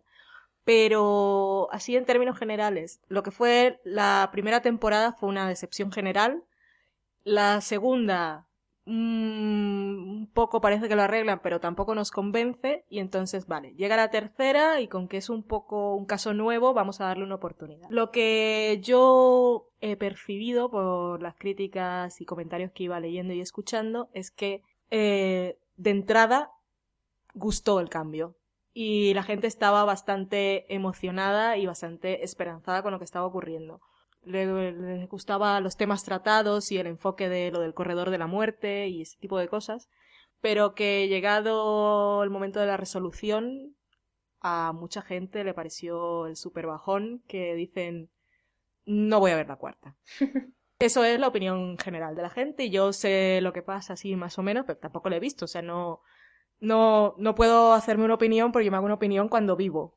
Siento a los personajes y los desprecio porque no valen nada o los amo, a pesar de lo que son. A ver, habría que decir primero que, aunque a mí la temática también me gustaba y creo que fue, fue un cambio interesante, es comparable también al de la versión danesa, que realmente los siguientes dos casos no se caracterizan por lo que había, por lo que había hecho famoso el primero, que era ver la reacción de la familia. Aquí empiezas a meter, eh, mientras que la danesa se iban más por casos mm, militares y del gobierno Sí. y tal, aquí se van con un caso que en principio es un asesino en serie y por no decir más detalles tampoco. Y eh, se les ocurre una idea que no está mal, y eso, aunque sea un spoiler, creo que se puede decir que es, sí, que, está, con- que es conectarlo con un caso del que se habla en, el en las dos primeras temporadas. Un caso del pasado de, de la, Sí. De, de la investigadora, de Sarah Linden. Eso no está mal, aunque está un po- pero luego la, la forma en la que hilvanan los casos está, o sea, tiene bastantes patas cojas. Y luego le pasa un poco como a Broadchurch con el asesino, que es que dices, este hombre Sí. porque soy un hombre, está ahí, se puede decir. Eh, realmente no me has dado ningún elemento hasta ahora para pensar que, o sea, que podía ser él. Y cómo, o sea, cómo ha hecho todo esto para que sea él. Y el final final está muy, muy, o sea, la, digamos, la última escena que no voy a nombrar es idéntica al final de, al final de la danesa Aunque sea un caso diferente, es lo mismo. es idéntica. Eh, con la diferencia que, bueno, la dif- no, no hay apenas diferencia. La diferencia es que la danesa en principio es acabada y acaba Ok. así. Vale. Y en, aunque nunca se sabe, ¿no? Si la resucitarán la serie en, de alguna forma o no. O sea, pero en teoría eran tres temporadas y se ha acabado. Y aquí es como, mm, no sé, no sé dónde va, va a ir a parar con la siguiente temporada, pero me parece menos justificado que en la, que en la, que en la, que en la otra. Me parece que es como una forma de, esto nos gustó de la danesa, vamos a ponerlo aquí también. sí. Y no lo sé, o sea, hay cosas que me gustan, creo que los, creo que las, las, todas las secundarias, las chavalas que, o sea, hay muchos adolescentes, chicas, que salen en la serie, creo que en general están muy bien y que trabajar con gente joven siempre es complicado y creo que lo hacen bien. Eh, los, que- el problema de esta serie es que faltaba el- el- la forma de investigar, que era muy diferente. O sea, en las otras, en la primera temporada te tú investigabas con ellos, te presentaron un montón de gente y querías saber quién era el asesino.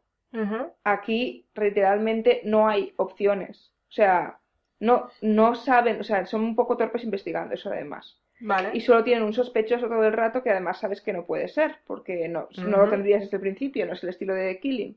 Claro. Con lo cual empiezas a deducir quién va a ser eh, basándote en las- los hombres de una cierta edad que han salido ya en la serie y que no están entre rejas, Ok.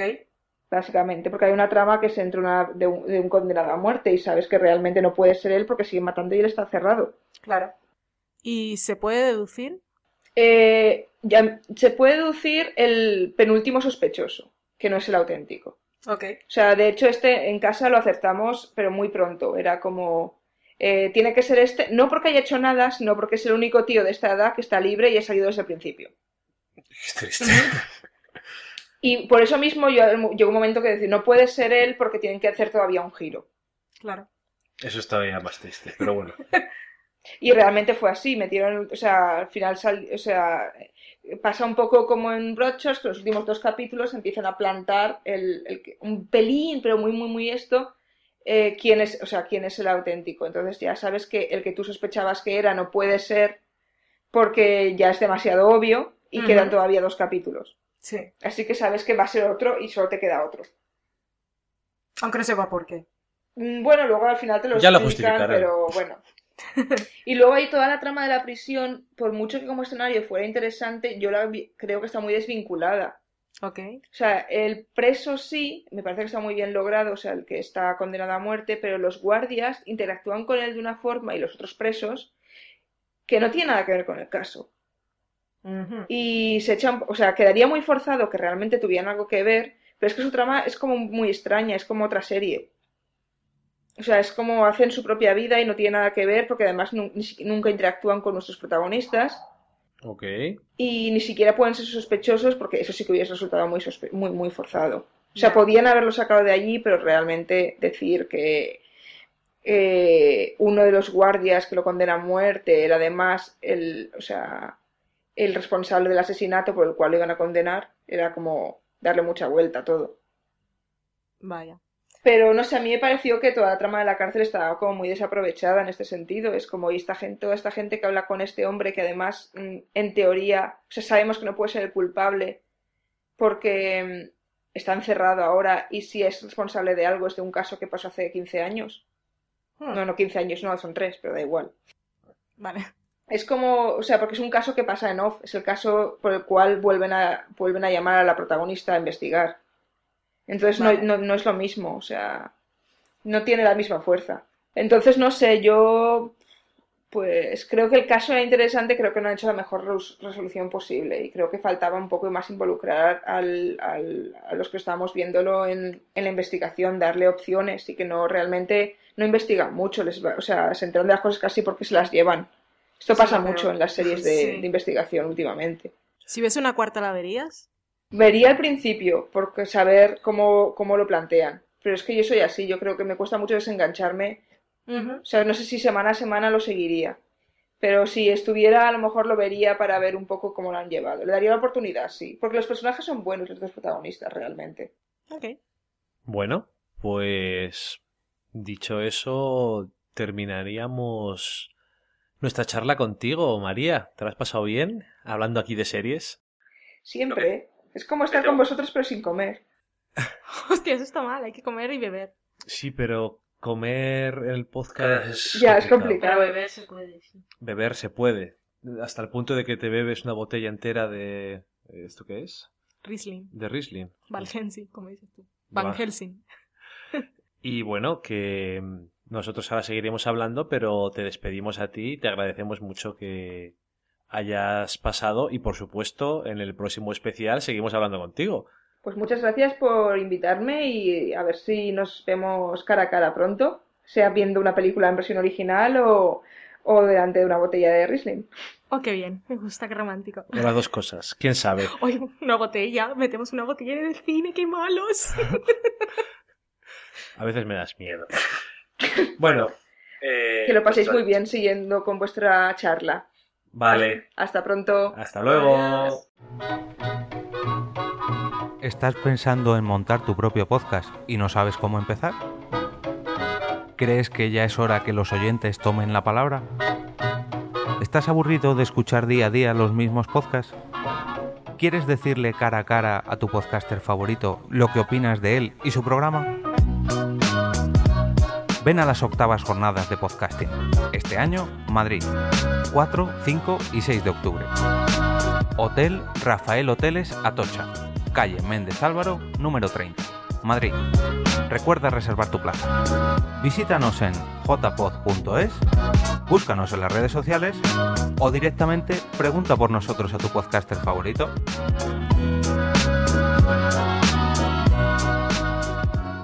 Pues ya estamos aquí, Valen y yo, en la intimidad de nuestro hogar. Bueno, también está Nicolás, entonces no hay mucha intimidad. Oye, Ay, que sí, hombre. Y ahora vamos a continuar hablando, pues, de algunas series que María no había visto, que hemos visto nosotros en este verano y que, bueno, mm, merecía la pena comentar. Hemos visto más cosas, sí, muchas. muchas más cosas. Y vamos a empezar con un programa que no es una serie, pero bueno, está relacionado con las series, que es The Writer's Room. Outrageous success, horrible mistakes, last minute changes.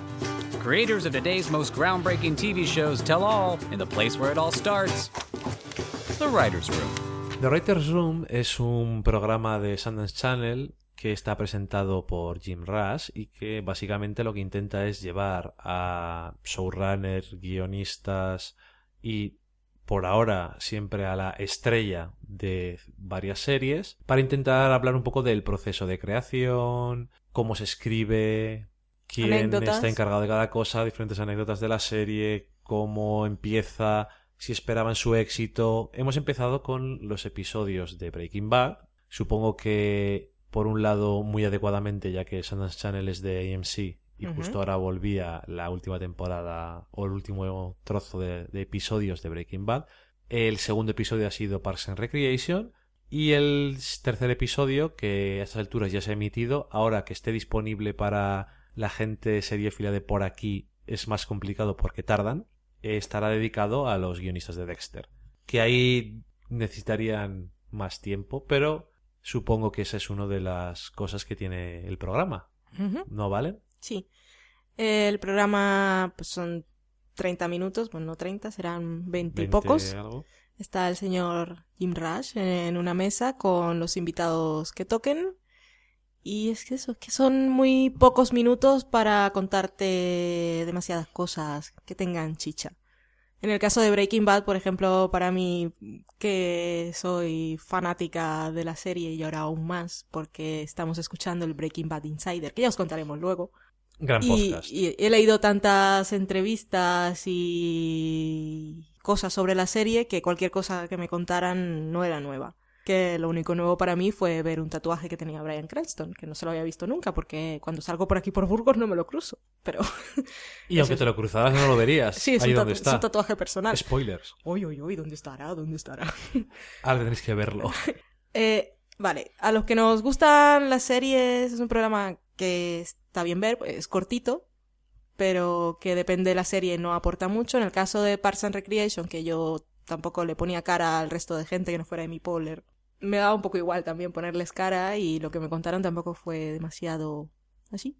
Por ejemplo, el de Dexter sí me hace gracia, porque ha pasado tanta gente por ahí. Que Por es- cierto. que no sé quién es quién y igual me cuentan algo nuevo. Y ver, por ejemplo, al señor de American Horror Story, a ver si es tan creepy. no lo sé.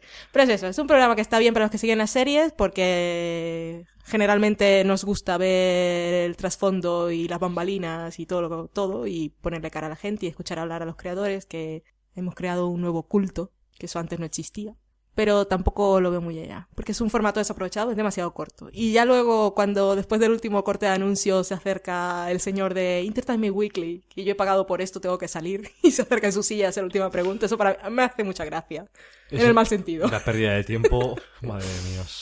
El gafitas este. Madre. Es demasiado corto si te interesa mucho la Sí. serie.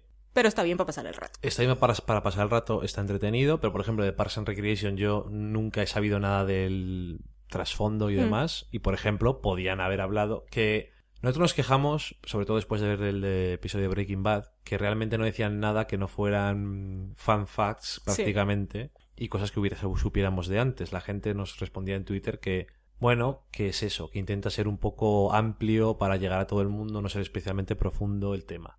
Pero no estoy seguro de que entonces tenga tanto sentido el programa, Sí. porque se llama The Writer's Room y cuando uno espera, eh, cuando ves eso, yo creo que esperas más, si no, la gente que simplemente es un poco más casual de las series tampoco lo va a ver.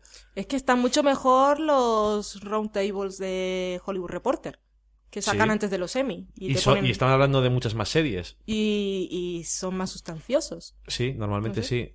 Eso y mm, eso de Parks and Recreation, por ejemplo, yo no sabía nada y me hubiera gustado que hubieran comentado, aunque solo fuera un poco, lo horrible que fue la primera temporada. Y hubieran dicho, no sabíamos qué hacer, teníamos algunos problemas. Tampoco les pregunta, que es el tema. Pero bueno, eh, no es que Jim Rass haga mal trabajo porque yo le veo que tiene madera ahí para presentar y más o menos va informado. Está bien, tiene gracia y se ve que sabe de lo que está hablando. Y Pero aparte, eh, bueno, eh, que- igual el problema es el título.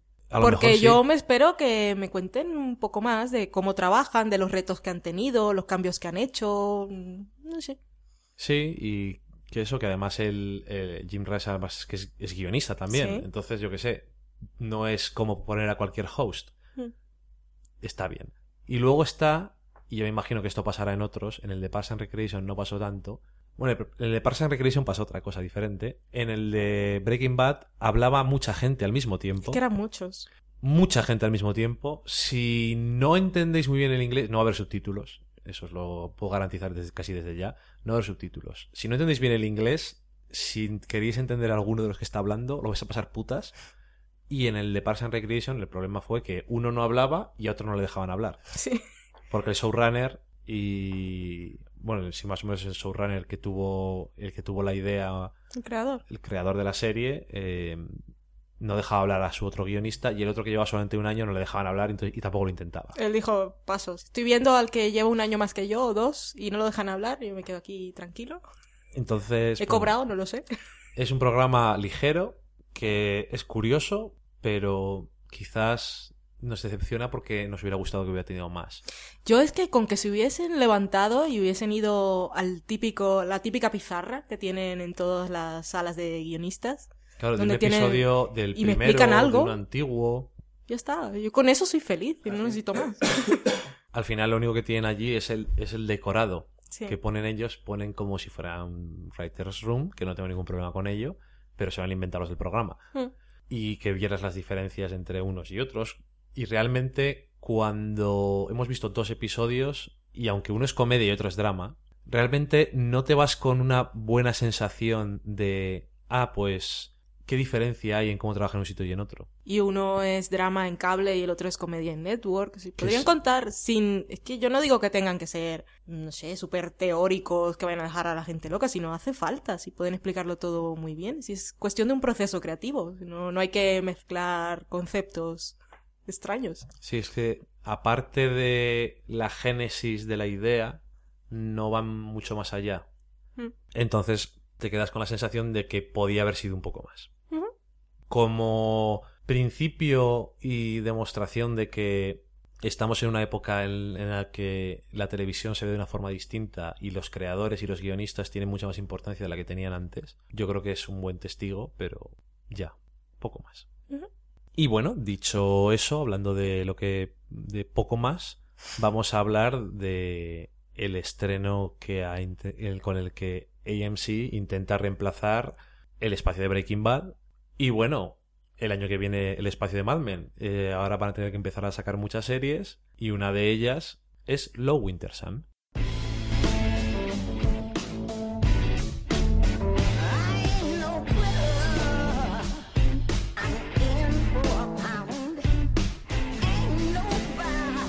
Low Winter Sun, que además es un remake de una serie británica que tenía el mismo protagonista, es Mark Strong, un actor que yo creo es de sobra conocido por el cine, Muy sobre todo por sobre todo por papeles casi siempre de villano, Qué fuerte es Strong. aunque en- no me acuerdo cómo se llama el título original, en el topo también salía y no era el malo. Eh, Taylor. Tinker Taylor Ticking Chinking. Hmm. Bueno, eh, y ahí tenía pelazo además. Y su característica, su característica fundamental es que es un tío calvo. O sea, no es Break- calvo, podría estar en Breaking Bad. no es calvo, como demuestra, o eso debe ser, yo creo que es su pelo, pero Igual, bueno. igual era peluca. Es que no parece calvo, parece más rapado, pero bueno, son tonterías. Y si estamos hablando de esto, imagínate cómo es lo Winter Sun. lo Winter Sun es la intentando llevar esta eh, serie británica a Detroit y ya desde la intro yo creo que intentan dejar claro que van a tratar de que Detroit sea una parte importante o un elemento diferenciador con respecto a la serie original británica para que digas ¿y por, ¿y por qué tiene sentido esta adaptación? Me da a mí la sensación. ¿De qué va? Bueno, pues tienes a el protagonista y es un policía de Detroit, uno de esos clásicos lugares de policías, Chicago, Detroit. Nueva York. En Seattle son médicos. Sí, a no ser que sea de Killing. Ah, no, de Killing, claro. Pero ahí llueve mucho, nada más. No se ven. Y entonces. Hablemos de la serie.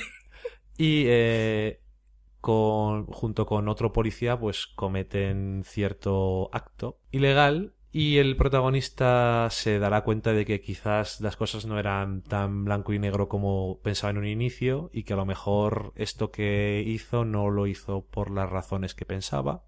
Ujú. Y que a lo mejor le han. Bueno, le han tomado un poco por imbécil. Podría decir que le han tomado el pelo, pero como es cal. Ahí te he visto, estoy haciendo las pistolas. A ver, eh, es un es un drama en, con todas las eh, letras en mayúscula. Sí, intenso. Es un drama muy intenso, es un drama muy oscuro, muy... Seattle llueve. No sale el sol. Es Detroit. Deja de decir Seattle. En Detroit hay sol, pero es muy oscuro todo. Em, tengo la sensación de que tiene un grupo de actores súper sólidos y que tienen, y además les he visto en otras cosas que hacen cosas muy bien. Sale el sacapollas de The Wire, el, el hombre, el negro sale en The Walking Dead y en alguna cosa más le he visto y es, yo creo que es buen actor también. Mark Strong me parece que es buen actor. Yo creo que el problema que tiene la serie, aparte de que es súper seria, pero demasiado, que yo creo que siempre, lo hemos hablado muchas veces, Breaking Bad y Mad Men, las otras dos series de AMC, son dramas, dramas de la hostia, pero tienen humor siempre, negro o no, intencionado para los personajes Sí. o no, pero siempre hay algo que te... un guiño de complicidad, algo... Eso, sí. Y aquí hay problemas conectando con los personajes, aunque la premisa no me disguste. O sea, la, la premisa no me disgusta nada. De hecho, me parece que es bastante interesante. No puedo decir que es original porque es un remake. Pero, Pero no claro, lo he como, visto. como yo no lo he visto, para a mí me resulta. A mí me resulta medianamente original. De hecho, me resulta interesante incluso. Yo creo que voy a ver dos, o sea, otro más. Pero no estoy entusiasmado ni diciendo, joder, ¿qué pasa ahora? Claro que en muchas series tampoco está súper entusiasmado desde el principio, pero aquí hay algo en el tono y algo y demás que a estas alturas de la vida, que ya he visto muchas series, no es lo mismo que cuando vi Breaking Bad, que vi los dos primeros episodios y luego no seguí viéndola. Si hubiera visto Breaking Bad de ahora, hubiera visto otra cosa diferente. Y aquí me da la sensación de que es muy muy grave todo. Sí. Es gramática, como dices tú. Es muy gramático todo, Sí. efectivamente. O sea, a mí simplemente me da pereza.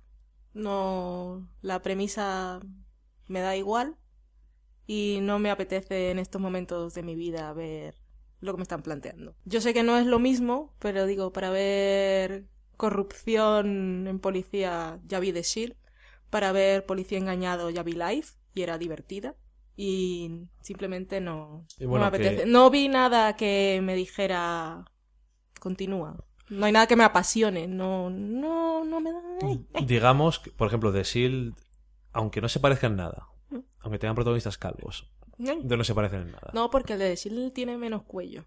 El de The Shield tiene menos cuello, es muy cierto. No se parecen en nada las series, pero podemos decir que son, como me dijiste tú, son series orientadas al público masculino, series Sí. de policías que tocan cosas de corrupción.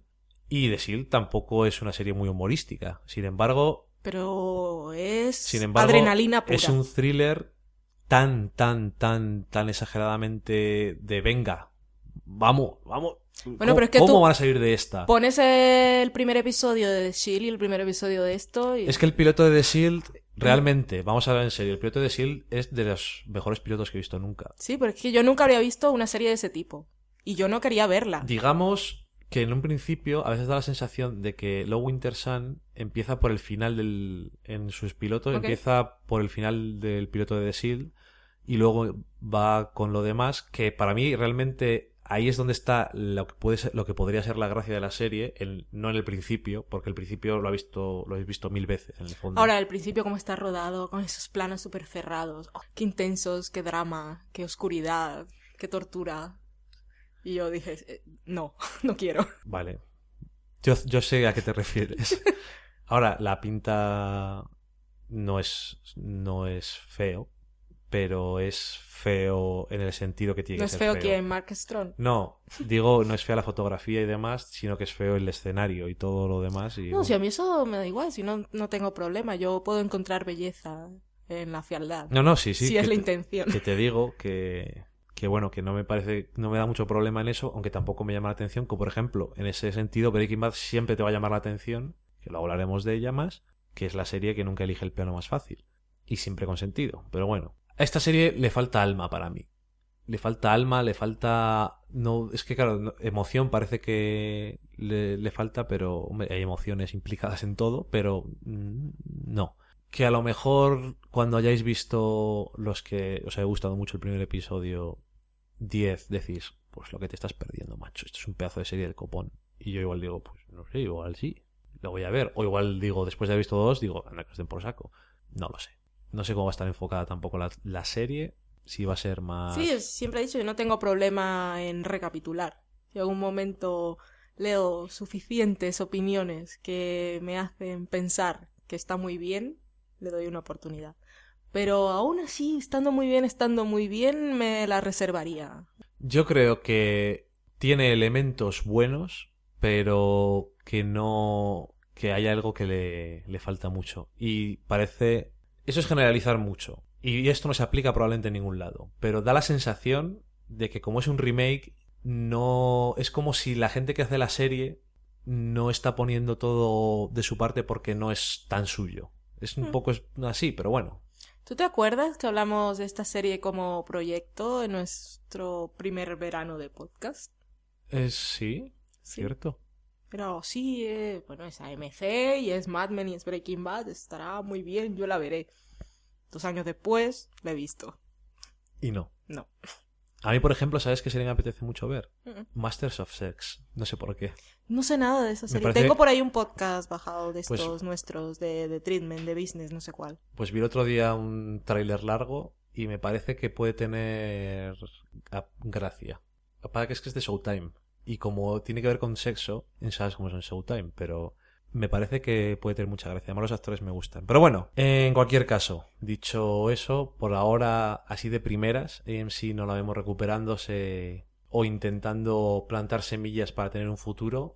Yo la he visto intentándolo demasiado, poniéndola después del episodio de Breaking Bad y antes del de Talking Bad. Ahí, Eso por favor, a quédate para verlo triste. y así podrás ver Talking Bad. Y ese movimiento tan desesperado, por cierto, no se tradujo en, en datos, por lo que he oído. No ha entusiasmado, podríamos decir. Pero bueno, a lo mejor hay una temporada y es como, por ejemplo, una serie que no os acordáis ya ninguno de un boxeador en FX, Lights Out. Había gente que le gustaba mucho. Yo vi el Pues- primero y lo odié hasta la muerte. A ti no te gustan los puñetazos y el No. boxeo. o sea No, que- pero me- mm, planteamiento, bueno, en fin, es igual. Da igual porque no la seguí viendo. Y bueno, mm, no sé, de Breaking Bad tampoco hablaba a nadie en su primera temporada, hasta que Brian Cranston ganó el Emmy y dije, ¿qué, qué ha pasado? Si es, el, si es el padre de Malcolm. Vamos Yo- a ver Breaking Bad. Yo solamente sé que eh, oí a alguien que la cuando empezó la segunda temporada, que está muy bien, y yo dije, bueno, son solo siete. Es que yo me enteré cuando ganó el Emmy y yo dije, ¿es el padre de Malcolm? ¿Qué ha pasado? ¿Qué ha pasado? Y luego, además, después, ahora que vamos a pasar a hablar de Breaking Bad, solamente decir una cosa, eh, yo he llegado a apreciar muchísimo, y yo sé que hay mucha gente que no, y muchos críticos que no, la primera temporada de Breaking Bad yo la llego a apreciar mucho, en muchas cosas que hace. Pero bueno, dejemos la primera temporada de Breaking Bad y pasemos a la segunda parte de la quinta temporada, los últimos ocho episodios de la serie, Final Eight. 5B, y vamos a hablar de Breaking Bad y lo vamos a hacer con spoilers. Así que cuidadito.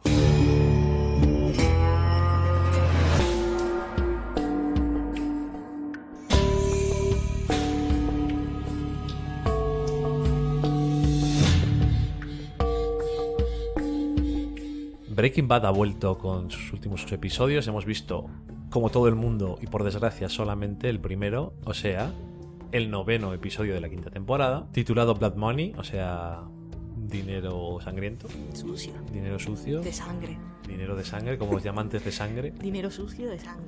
sucio de sangre. Sucia. ¿Sangre sucia? Hombre, como estamos en el mundo de las drogas, es sangre sucia. Mm. Blood Money, que mm, es un episodio en el que tenemos, al igual que el comienzo del anterior trozo de la quinta temporada, un flash forward y después tenemos, continuamos directamente de donde acabamos, lo cual me alegro. Pero inmediatamente. Inmediatamente después me llama la atención que comentó alguien en Twitter que no pasaba nada en el episodio y Socorro. y antes de que hablemos de más cosas, yo solo te puedo decir, todas las cosas que descubrimos nosotros, que descubren personajes, quiero decir, eso son cosas que pasan. Mm, y Madrid sea. Si en este episodio se han quitado las ganas de que pasen cosas y han dicho, venga, que nos quedan ocho solo. Es un episodio que pasan un montón de cosas que no pensaba que iban a pasar tan rápido. Decíamos de Homeland.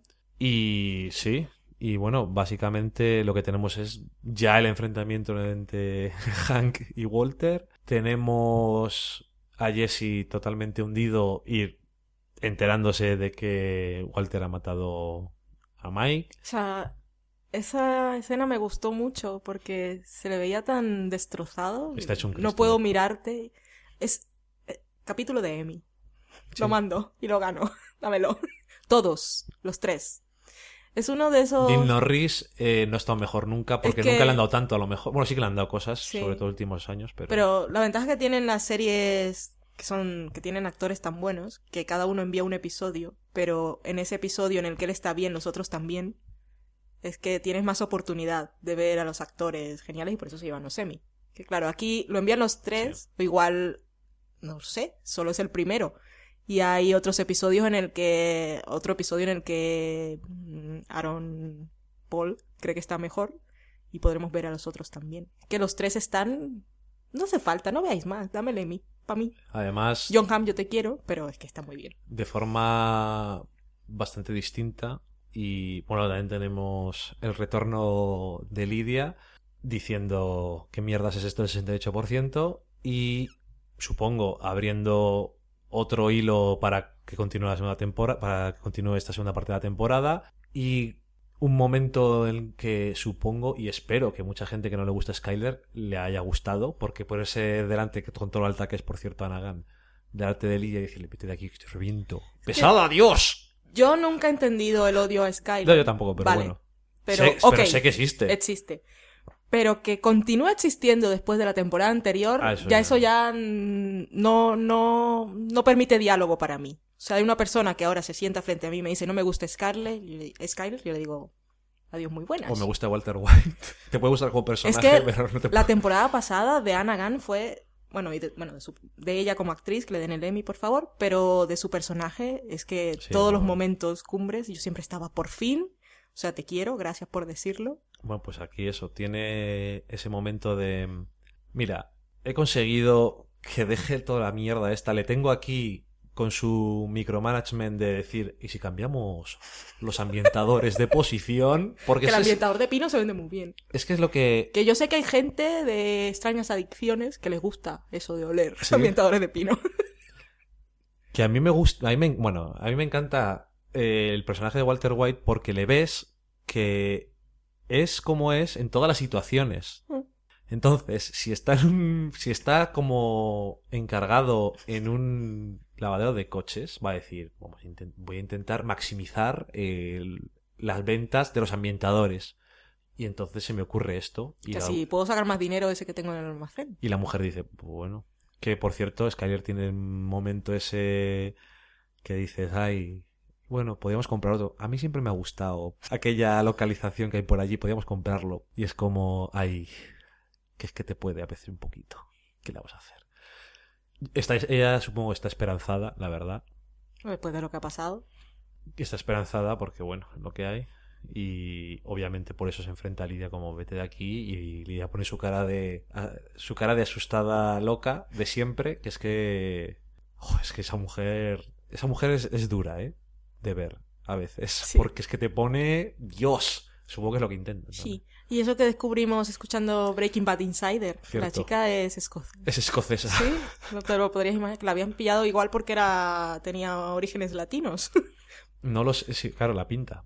Pero desde luego que decían en, decían en el podcast que había una, una, había a veces una palabra en una escena que es que le salía el acento escocés ahí de ese, bueno, el acento escocés si lo habéis escuchado seguro, sabéis que es muy fuerte y muy diferente. Y además que dicen que cuando no está en el papel es escocés de calle. Sí, sí, o sea, me, me toque, tenemos que ver alguna entrevista con ella o algo porque es que tiene que ser Cierto. Bueno, que eso, que le costaba la palabra ponerla en el inglés que le tocaba, pero bueno. Y, y bueno, eso que eh, Hank, Dean Norris, gran, eh, excelente episodio. Y Hank que mm, alguno puede decir, joder, pues sí que lo descubre todo rápido y pone todas las... ¿Cuándo? Yo solo digo, no ha dicho a nadie, ¿eh? Yo solo digo. Es que quiero reivindicarlo. ¿Cuándo no ha demostrado Hank que es un tío súper listo? Sí. Siempre. Por eso supongo Ha tenido que mala esto suerte. es, como siempre, la mala hostia de enterarse cómo está cagando de estas cosas. Pero a partir de ahí, a tope con ello. Y me encanta el momento Walter White de cuando está en el garaje con Hank y se está yendo, pero no puede irse. Es un toca cojones. No, no me voy. ¿Sabrás algo de este rastreador? Entonces das así al botón de cerrar el garaje. Es que A mí me dio hiperventilación. Y le dio un- Cuando empezó, porque además baja lentamente y tienes Sí. el ruido aquel de la segadora afuera. Y, el puñetazo que le mete. Bueno, es que es eso que le ves en el momento ese de. Me estoy yendo y me voy a ir. No voy a decir nada, pero no puedo aguantarme. Porque es que soy así. Soy tan prepotente y que es que soy Dios. Es como, bueno, cuando estuvimos, por supuesto, volvimos a ver la ¿Cierto? primera parte de la quinta temporada. Como en el primer episodio, sí, que dice, ¿y cómo sabemos que lo hemos conseguido? Porque lo digo yo. Es Y que la primera parte de la temporada es muy de soy Heisenberg. Sí. Es yo, bueno, empieza con y acaba la temporada anterior con cuando lo llama Skyler y dice yo gané Sí. y esto lo acabamos porque yo controlo. es el típico yo controlo. No, Javi, yo, yo controlo. Say yo me name. salgo y yo me salgo del negocio. Lo dejo, lo dejo. No tengo ningún problema. No pasa nada. ¿Y tú? ¿We? ¿We? No hay ningún nosotros aquí. Esto es todo para mí, tal. Y aquí, por supuesto, tiene su vuelta a ponerse el sombrero eh, metafóricamente cuando le dice, si no sabes quién soy, ándate con cuidadito. Que es una amenaza súper velada. Es que me gusta mucho, es que son Esa y la, y la que le hace a Jesse. esta serie ah, que tiene unos actores que se merece. Iba a decir no se merece, pero es que se los merece. Y están tan implicados, es que se les nota que realmente eh, sienten, viven y experimentan su personaje, que se me- no sé cómo vuelven a casa. Pero lo de Walter Heisenberg en, en esa escena es que es porque primero juega la carta de la familia, El cáncer. El cáncer va a volver. Pero es, es el puñetero de tengo cáncer, me voy a morir. ¿Para qué lo vas a hacer? Si nadie te va a creer, vas a joder a la familia, que tu mujer es mi cuñada. Es- Y al final es que mientras terminas de investigar y de probar que yo, un pobre maestro, que me han echado del colegio y que tengo cáncer, soy Heisenberg. O sea, de aquí a que lo demuestres, ya me he muerto. ¿Para qué? Y luego, aún así, dice, Es el primero. "Ten Intento cuidado". dar pena pero te estoy diciendo, es que a ti no te vale la pena. Pero aún así, si quieres intentarlo, cuidadico, ¿eh? Es. Bueno, es que es, es él. Es que es, eh, es chulo hasta morir. Si se está muy pagado de sí mismo. O sea, Ahora con Jesse, Y a Jesse le amenaza, aunque le amenaza de una forma que es totalmente distinta que con Hank, porque parece que realmente está más unido a él emocionalmente es que para que mí con Hank. el punto débil de Walter White es Jesse. Sí. No es su mujer, no es la pequeña Holly, no es Walter Jr., es Jesse, porque fue su, su protegido. Y Jesse siempre ha sido Mr. White. Y, y bueno, que él todo, toda esta cosa que ha construido y que en ese proceso de que era un hombre que ya estaba destinado a la muerte, lo ha hecho sentir vivo por las razones equivocadas o lo que sea, es su compañero de aventuras y Jesse siempre lo ha respetado a pesar de todo, aunque en los últimos momentos lo veía que mm, Nah. yo me quiero ir y le estaba haciendo mucho caso a Mike y ese tipo de cosas, pero para él su debilidad siempre es un poco Jesse. Te digo que... Y yo creo que Hank va a tirar por ahí, por, por su familia, no. Yo no sé qué va a pasar, No, yo tampoco. pero Pinkman está ahí atado y... Ay, pobre Jesse, es que me perturba, no sé sufrir. A ver, tú has estado viendo siempre los episodios cuando hemos estado revisionando diciendo, como le pase algo a Jesse, os mato. Qué pobre Jesse. No me extraña que te dé pena.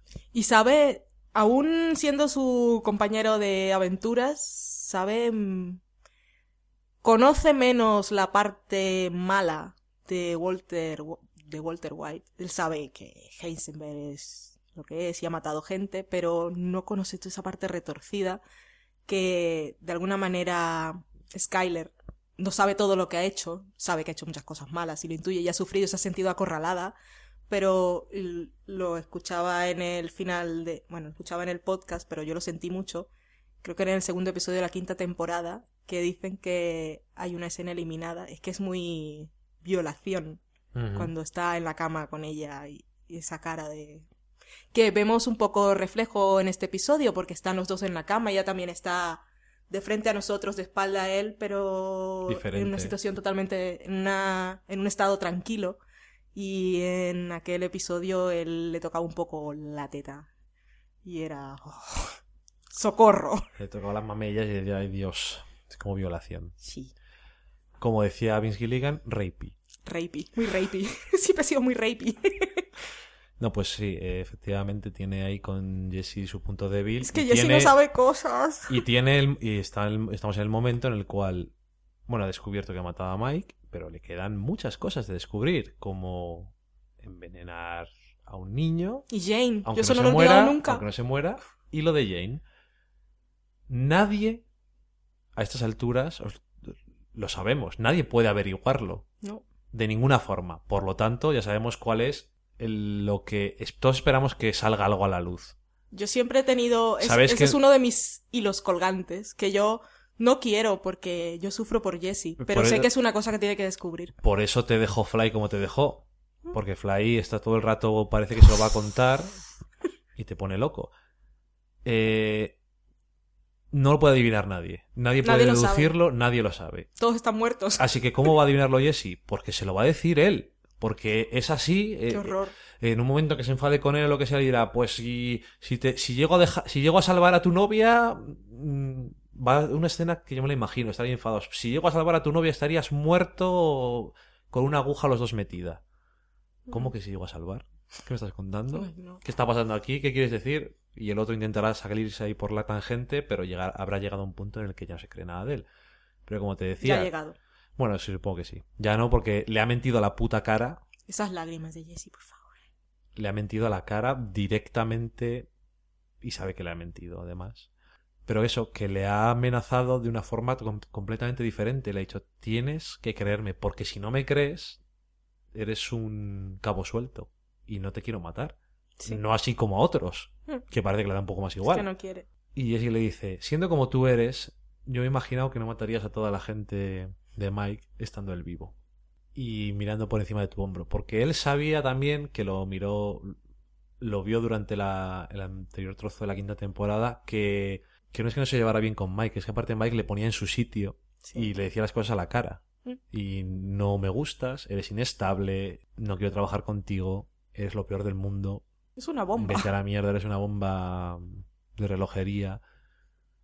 Y bueno, en fin.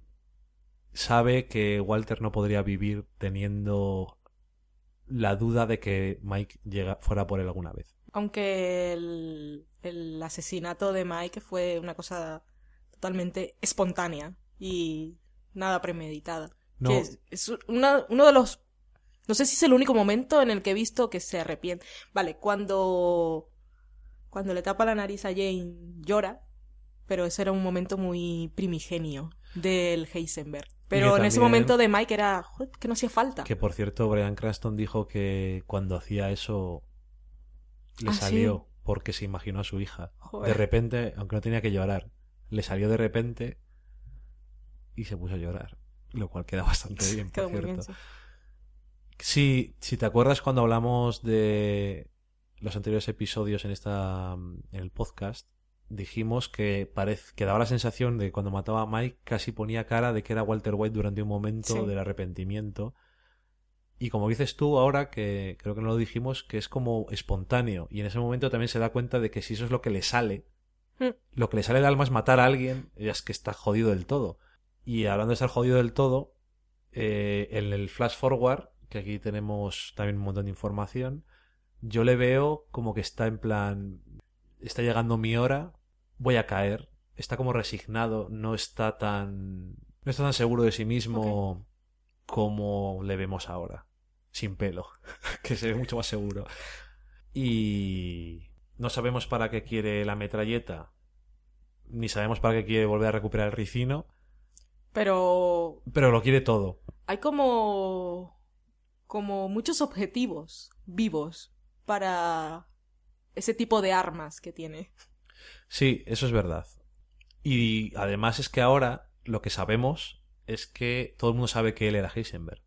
Sí. Cuando anda en en su casa, y está pintado en su casa, está hecha un Cristo. Como decías tú, parecía el apocalipsis zombie Sí. que había pasado por allí. Y cuando estaban ahí el rollo, claro, con, con los que yo le llamo cool open, pero ellos le llaman teaser, que es un teaser en realidad, la- las escenas antes de los créditos de cada episodio. Es un colopen para nosotros, déjalo, que siempre lo decimos así. Pero teaser está mejor porque en realidad el call open siempre está como relacionado con lo que sucede a continuación. Imagínate un vale. call open de House. Vale. Y en este caso los teasers aparecen y puede que te enteres al final del episodio, puede que te enteres al final de la temporada, que tenían que... qué Puede que te enteres al final del episodio como en El del The tren. Fright, Sí. O puede que te enteres al momento como en este episodio que ves a unos chicos haciendo skate Sí. y dices, ¿esto qué cojones tiene que ver? Pues claro, cuando estaban ahí haciendo el skate, yo no sabía qué era. Cuando en el primer segundo, cuando veo el plano abierto, que es una piscina en la terraza, con que estaba todo destruido, el primer segundo yo no sabía que era... No, yo, yo tampoco, ¿eh? Cuando vi la bajada de la piscina, visualicé a Skyler bajando en el episodio. Y entonces dije, hostia, es la... ¿qué ha pasado? Fue en ese momento, si no... no- Porque si no estás muy familiarizado con la serie, o si no te fijas mucho y tal, la casa es complicada de distinguir, ¿eh? Sí. Yo luego- fue eso, que me imaginé a Skyler bajando, o sea, la vi bajando, porque tiene... es una piscina extraña. Sí, tiene muchas ondas. No, no tiene la típica, es- bueno, igual sí tiene la escalera, pero tiene una curva ahí No, extraña para bajar, sí, que luego es profunda. Que en vez de por escaleras se sube por una rampa. Entonces ahí fue cuando vi, me, me vino Skyler y yo dije, ¿qué ha pasado? ¿Esto qué es? Entonces ya luego todo lo demás. Y luego, hola Carol.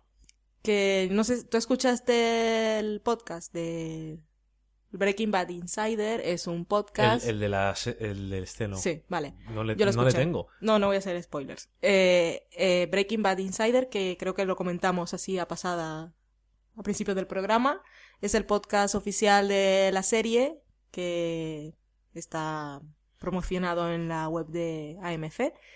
Y nosotros lo hemos descubierto ahora que estábamos revisionando los episodios, los primeros episodios de la quinta temporada, que está conducido por, no me acuerdo ahora cómo se llama, Es una montadora. es una de las montadoras de la serie. Siempre está Vince Gilligan.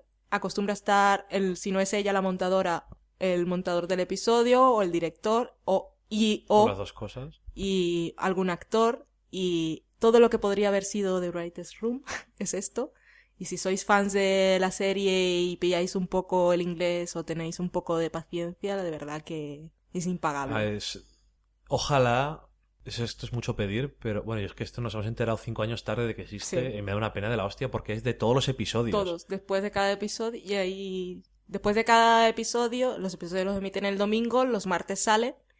Y están ahí y te cuentan, ah, comentan casi todas ¿Todo? las escenas y No, te no, cuentan todo el episodio. todo el episodio y anécdotas y qué pasó en la sala de guionistas. Efectos especiales, Oh, montaje. Es una delicia. Bueno, en fin, Dura hora y pico. sí, Cada episodio, el comentario. Está muy es súper divertido, además. está muy bien. sí, sí. porque dice muchísimas chorradas, pero no sé, a mí me encanta. O sea, es. Y no me ha dado tiempo ni siquiera a terminarles todos los de la quinta temporada, Sí, es que de yo- la primera parte, pero. me- te fuiste de despedida de soltero. ¿Qué me quedé haciendo? ¿Qué puedo hacer? Me quedo en el sofá escuchando un episodio tras otro. Lo de Hello Carol no estaba en el guion.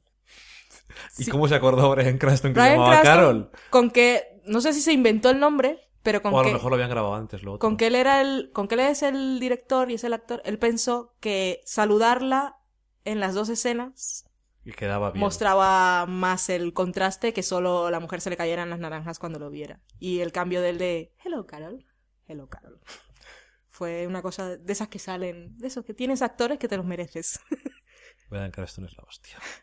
Y qué tonterías, eh. ¿Qué, qué- qué- qué tonterías dice luego cuando le ves. Y además el pedazo de actor que es. Que por cierto, ahora que decías lo de. No sé cómo se lo llevan, no se lo llevan a casa o no. Ya comentan en el podcast este que Brian Cranston no es un actor de método. Mm. Que cuando no están grabando está haciendo chorradas todo el rato y dicen vamos a grabar y de repente pone cara a Heisenberg. Y es que realmente. Y salió que vimos un clip de Jimmy Fallon ¿Cierto? que había salido en la Comic Con con una máscara que, le- que había hecho un aficionado, que era creepymente igual que Sí, Walter White. Era demasiado realista. Y la ponías uno- a- le ponías a Brian Cranston al lado de Walter White y no se parecen tanto a No. pesar de ser exactamente la Se misma parecen persona. en nada. Es bastante acojonante. Y entonces dices, ah, eso es actuar, entonces. En fin, que no sé qué más decir de este episodio. A mí me ha gustado mucho. Muchísimo. Dirigido por Brian Cranston, por cierto, como decías, y no sé si... Contaba cosas muy interesantes en cuanto a decisiones de dirección, como el montaje, que tenemos un montaje musical en cada episodio. siempre, como de les gusta. Bad, y cómo, cómo decidió mostrar qué cosas, todas las fotografías que va sacando, que algunas son muy reveladoras, otras no tanto, pero que es como muy realista de esto, hostia, joder, claro que sí. O Yo no sé, esto ni sí. puta idea. Y el final con el dibujillo aquel del dios Heisenberg que habían encontrado por allí, que era una transparencia que eh, consiguió hacer el plano en el que se ve a Hank de fondo con la transparencia del dibujo de Heisenberg y la cámara está de frente, que ve las dos. Puedes ver, no es un plano contra plano, sino que ves su reacción mirando el dibujo que estás viendo tú las dos cosas. Sí, eso... O en la escena de Jesse, que tienen el- las bolsas de dinero en medio de los dos siempre. Sí, No sé. Se ve Bueno. que es, un actor sí, y sí. sabe cosas, sabe transmitirlas en- desde el punto de vista de la cámara. Que esta serie es muy buena, hostias. Y ya que estamos con ello, vamos a hablar también, aunque sea un poquito solo, de Talking Bad, que decidieron hacerlo para este final, como Mm. les haya funcionado bien el Talking Dead. Talking Dead, la versión que hacían para The Walking Dead, pues volvieron a poner a Chris Hardwick también. Y parece ser que la tónica va a ser eh, director, actor o lo que sea de la serie con Fan. un famoso fan. Hmm. Vale, aquí estaba Vince Gilligan, eh, del programa durante minutos, y la invitada era Julie Bowen. Julie Bowen Que de Modern Family. Me pusiste la captura o el episodio en el inicio, en la pausa, y dije, ¿pero, pero qué hace Julie Bowen de Modern Family? ¿Qué es esto? ¿Qué es esta mierda? Más fan no se puede ser. Todos somos Julie Bowen. Es que se nota que es fan por una razón, porque no está diciendo lo que le han dicho que diga. O sea, está diciendo, vale, pero cállate un momento, Chris Hardwick, estoy preguntando cosas que quiero saberlas. Estoy aquí al lado del Vince Gilligan, le voy a preguntar, si no te parece mal. Tengo muchas Me cosas parece que mal quiero que me da igual. que me da igual lo que quieras. Y además que había visto el episodio y tenía, de tenía ver y- apuntes. Sí, sí, sí, sí. Yo creo que vio el episodio y luego estaban pasando Low Winter Sun y dijo, yo estoy aquí maquillándome y voy a ver el episodio otra vez. Y luego llegó y dice, tengo apuntado esto, a ver, Miss Gilligan. Muy fancy. Y el hombre estaba así como, eh... No, se verá luego. Mm. Es que ahora, claro, ahora sí que ya es, vamos, spoilers del copón. Mm. En fin, Una cosilla más que escuché en el podcast, que luego vi que había salido una noticia por allí. El episodio está dedicado a alguien al final, sí. que te enseñé a ti la noticia, que era de un fan que había muerto de cáncer y le habían ofrecido saber el final y había dicho que no. Y Vince Gilligan en el podcast dice que sí, que está dedicado a él, que lo conocieron, que estaba enfermo, que fueron a visitarlo porque era una de estas fundaciones de pide un deseo Sí, y habían pedido, vale, y habían pedido conocerlos a ellos. Había ido Brian Cranston con su mujer, creo una vez, y después fue más gente y fue Brian Cranston. Y que no era solo un fan, sino que le dio como él dice que lo contará, o sea, escucharemos el podcast y os lo contaremos a vosotros si no lo escucháis, porque ahora no lo puede contar porque es un spoiler, pero que este chico le hizo ver algo que se verá en la temporada, que él no había pensado antes. Y eso, que, que era un, chaval muy astuto y muy inteligente, que no era solo un fan de, oh, qué fan soy, sino que tenía como, "Buah, que era inteligente y que sabía ver las cosas. Y eso que le dijo, si quieres, te cuento cuál es, no, no todo, pero te cuento cuál va a ser el final si, si me prometes que no se lo cuentas a nadie. Y el chico le dijo, no, lo quiero ver. Y se murió antes. Joder, qué pena. Fue muy- eh, fue cosica. Bueno, pues con eso dejamos de hablar de Breaking Bad. Mm. Aunque estamos muy contentos Mm. porque haya vuelto. Nos gusta mucho. Mm. Creo que se nota. Sí. Aunque nos hemos puesto tristes Me he ahora. puesto triste. Y para terminar este podcast vamos a hablar así un poco brevemente, como os decía al principio, de un anime que hemos visto. O anime. No sé Mm. cómo se dice exactamente. ¿Qué has dicho? ¿Has dicho diferente? Anime o anime. Ah, ok. No sé cómo lo dicen. Yo digo anime. No sé. Ya yo también, pero bueno, que luego por si acaso. Un animado. Una serie animada japonesa. Muñequitos que dicen en Colombia. Ay, muñequitos, por favor. Para matar a alguien eso. Em, que, bueno, últimamente he tenido un resurgir en mi interés, por lo menos por ver animes, y, y me topé con uno que dije, esto a lo mejor... Porque claro, a mí no me importa ver cosas solo, pero a mí me gusta más ver cosas contigo. Y dije, yo creo que esto igual te gusta. Y conseguimos que te gustara. Sí. Conseguimos que te gustara hasta el punto de que, bueno, la vimos entera. Es Full Metal Alchemist Brotherhood. Alchemist tú.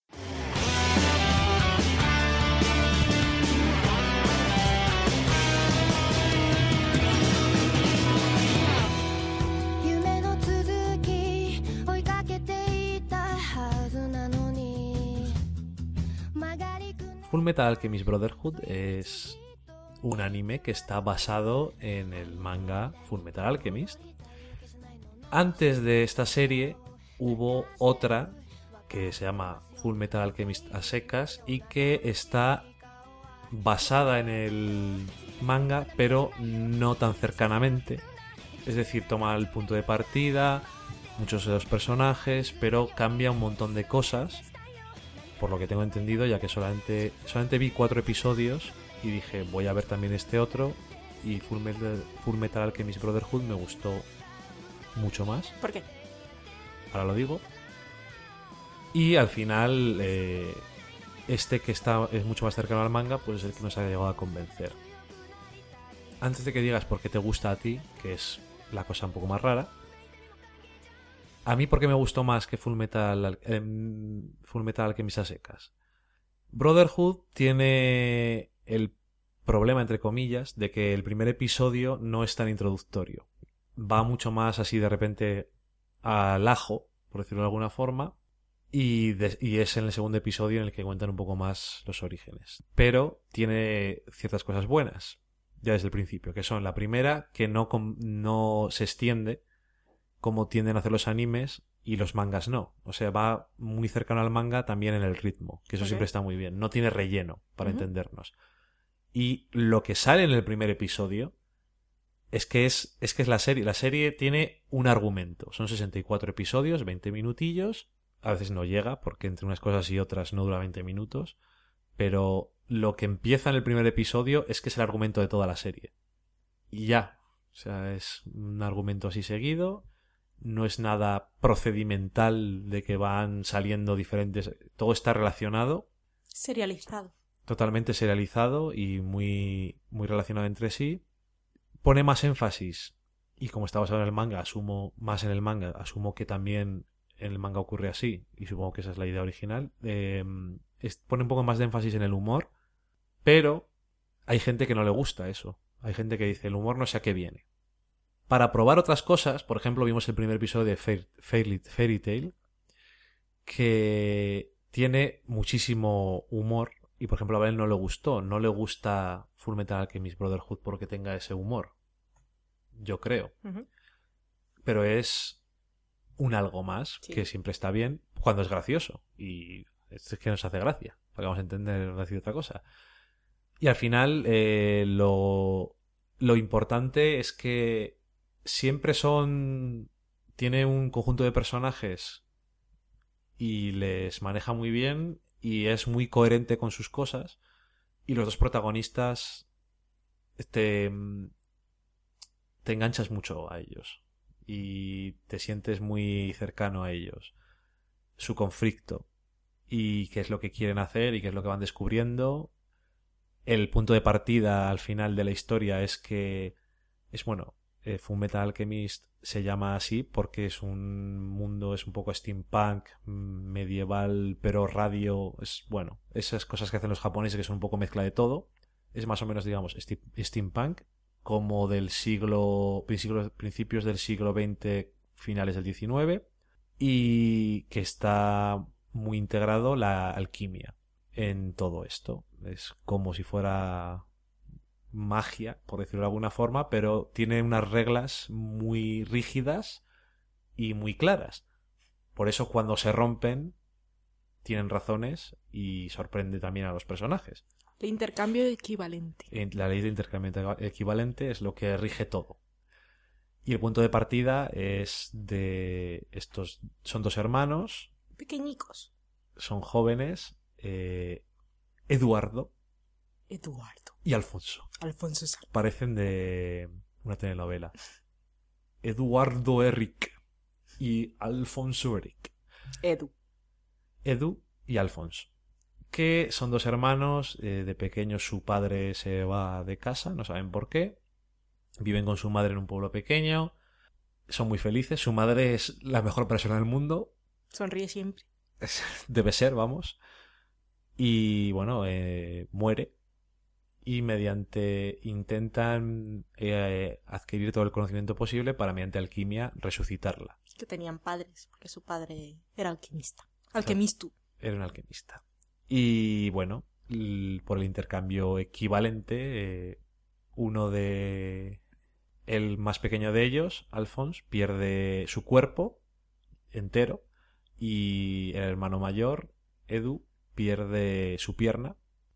Y para intentar anclar a su hermano solo espiritualmente en, en este mundo y seguir estando con él, pues también pierde su brazo como intercambio. Y bueno, su intento es, su historia es intentar recuperar sus cuerpos cuando ya se dan cuenta de que resucitar a la gente no es algo posible. Y bueno, vamos aprendiendo un poco cosas de su pasado, quién fue su maestra, que es uno de los personajes, mis personajes preferidos. La maestra es la hostia. Eh, y bueno, eso. Vamos también viendo cómo el mayor eh, Edu se convierte en alquimista estatal, que son alquimistas que están eh, al servicio del ejército, y entonces vamos también aprendiendo una trama así muy grande de corrupción extraña. Son perros militares. Y mientras tanto ellos nunca pierden su objetivo, que es el que tienen, y bueno, tienen una amiga de la infancia que es la que Windy. Porque él pierde un- una pierna y una mano, pero sigue teniéndolos mediante, bueno, lo que llaman automail, que lo llaman ahí, que son eh, prostéticos de metal y ella es la mecánico personal Y bueno, pues es, al final es la relación de todos los personajes. También están algunos personajes dentro de los militares que son más interesantes.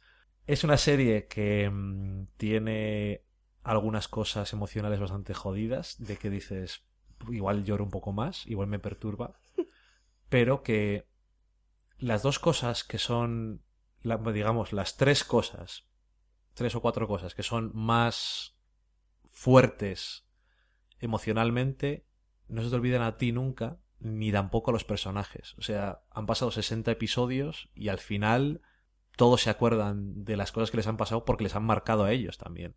Y eso a mí me gusta, que las cosas no se olviden. Ah, pues se ha muerto alguien. Pues bueno, no, ah, se nos olvida porque tenemos las cosas que Se hacer. muere mucha gente.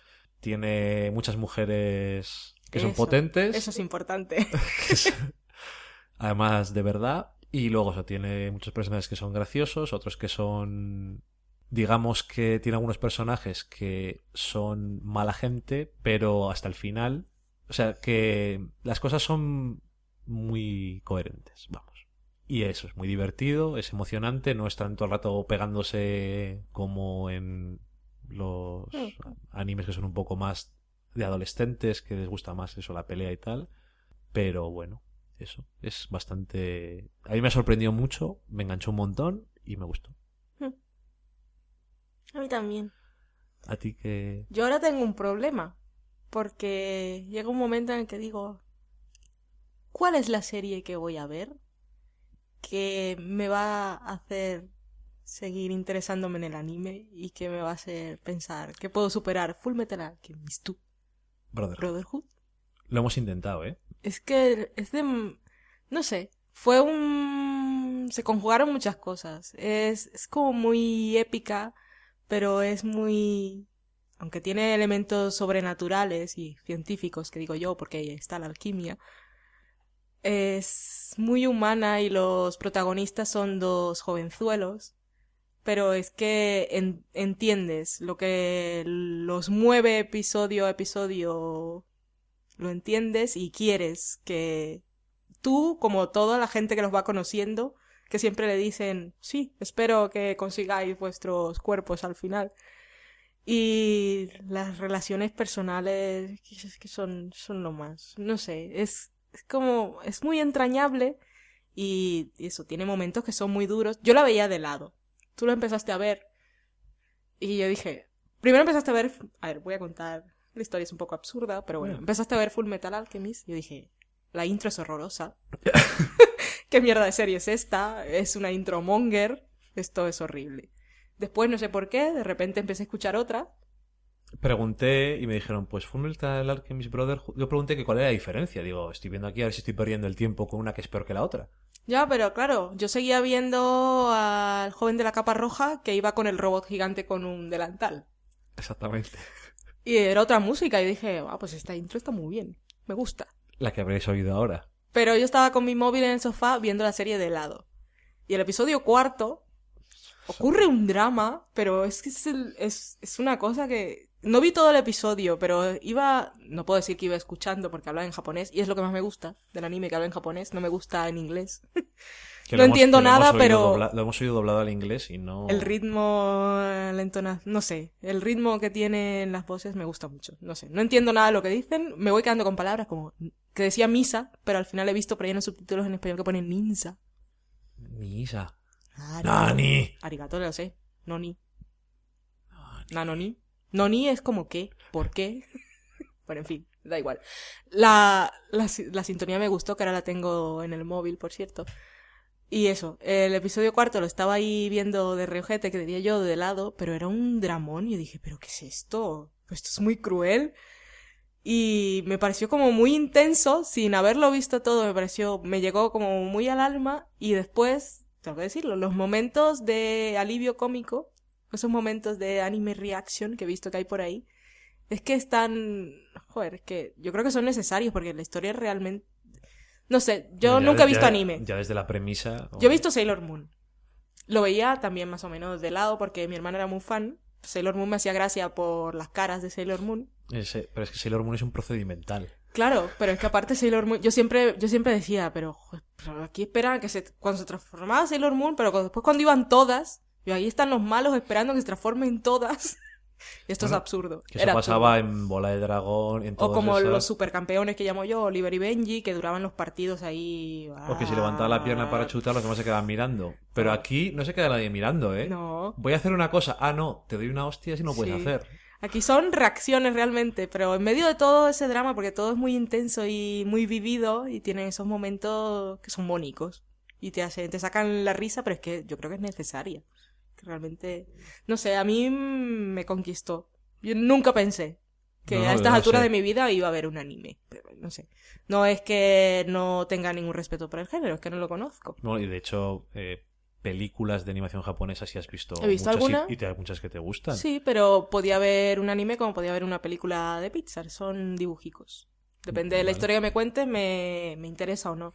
Sí. Pero en este caso fue algo como que hemos, mm, no solo hemos visto toda la serie, hemos visto episodios extras, Hemos, visto los OVA. también. hemos revisionado algún episodio que yo he visto trozos y yo podría verlo otra vez, que me encanta. No sé, De hecho, está en. Son. Cin... Bueno, al estilo occidental, son cinco temporadas de 13 episodios, las cuatro primeras, y 12, creo, en la última. En Netflix están las cuatro primeras. Y solo faltan los últimos episodios. Y dijimos, eh, no, Mm, no, no podemos esperar. no, nunca. O sea, yo que no, que no hayan comprado la serie entera me parece mal. Sí, te has dejado ahí a medias, a medias no, pero al final.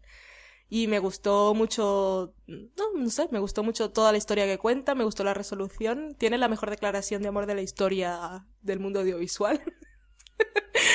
no sé, me encanta, me gusta mucho. Y eso de los personajes femeninos mm, es una cosa que a mí me llegó bastante. Luis, yo sé que te gusta, que bueno, que no tenía por qué. Que hay otros animes que son un poco más de... Ya sabes, están. Pero bueno, en este caso no me lo parece y me parece que es una cosa que siempre... Aunque sea un poco raro que hay que destacar estas cosas, pero bueno. Yo destaco siempre.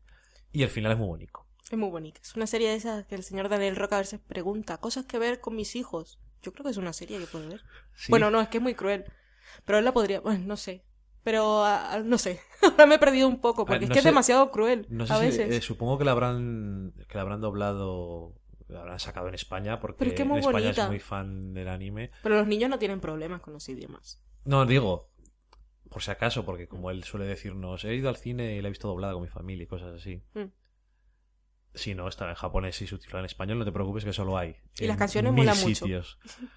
Pero, Las tres primeras temporadas. a ver, sí que no es una cosa que digas, no se puedes poner a tus hijos, pero, pero no es no es muy infantil. No, infantil no es. O sea, bueno, es que tem- jóvenes. temáticamente es un poco jodida, vamos a decir las cosas de verdad, Sí, pero verdad. bueno. Mm, Pero también te deja enseñanzas. Bueno, morales sí. y éticas. Sí, sí, es verdad.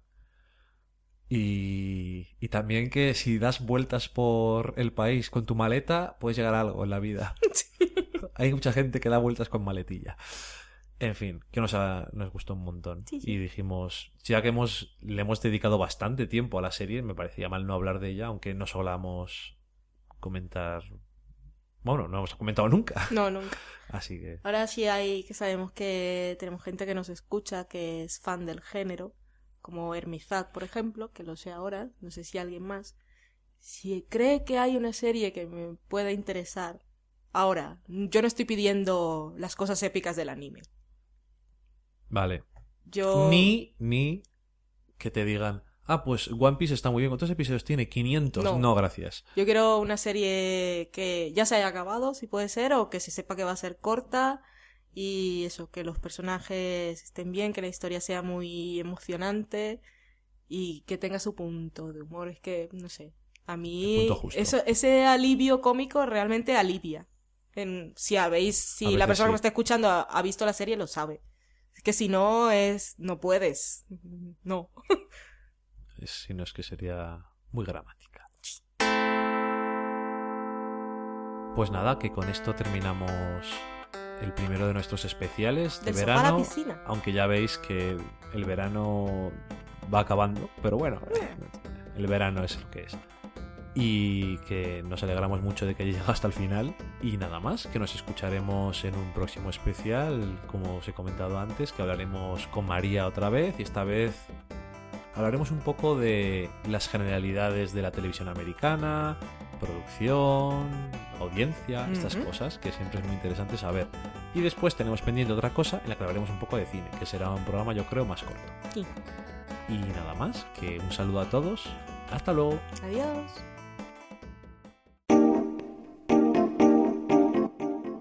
Acabáis de saborear un programa del podcast Del sofá a la cocina. Para prepararlo hemos usado los siguientes ingredientes. Un Dani, una Valen, un Nico y una licencia Creative Commons, reconocimiento no comercial compartir igual. Cuando tenemos los ingredientes, los picamos muy finos, los dejamos pochando en una sartén y cuando estén caramelizados, los mezclamos con la licencia Creative Commons, que, cuidado, no admite uso comercial de la obra original ni derivadas, que se tienen que distribuir con la misma licencia que la original, siempre citando a los creadores. Después de 10 minutos, condimentamos la mezcla con iTunes, iBooks, Twitter y un poco de Facebook. Si no encontráis las adecuadas en el mercado, buscad el nombre del blog. A continuación, introducimos en el horno y, después de 30 minutos, lo servimos aderezado con música distribuida con licencia Creative Commons a través de Jamendo. Al final del post correspondiente vienen especificadas concretamente. Si tenéis alguna duda con respecto a la receta o a cualquier otra cosa, podéis preguntarnos a través del correo electrónico del sofá a la cocina Buen apetito.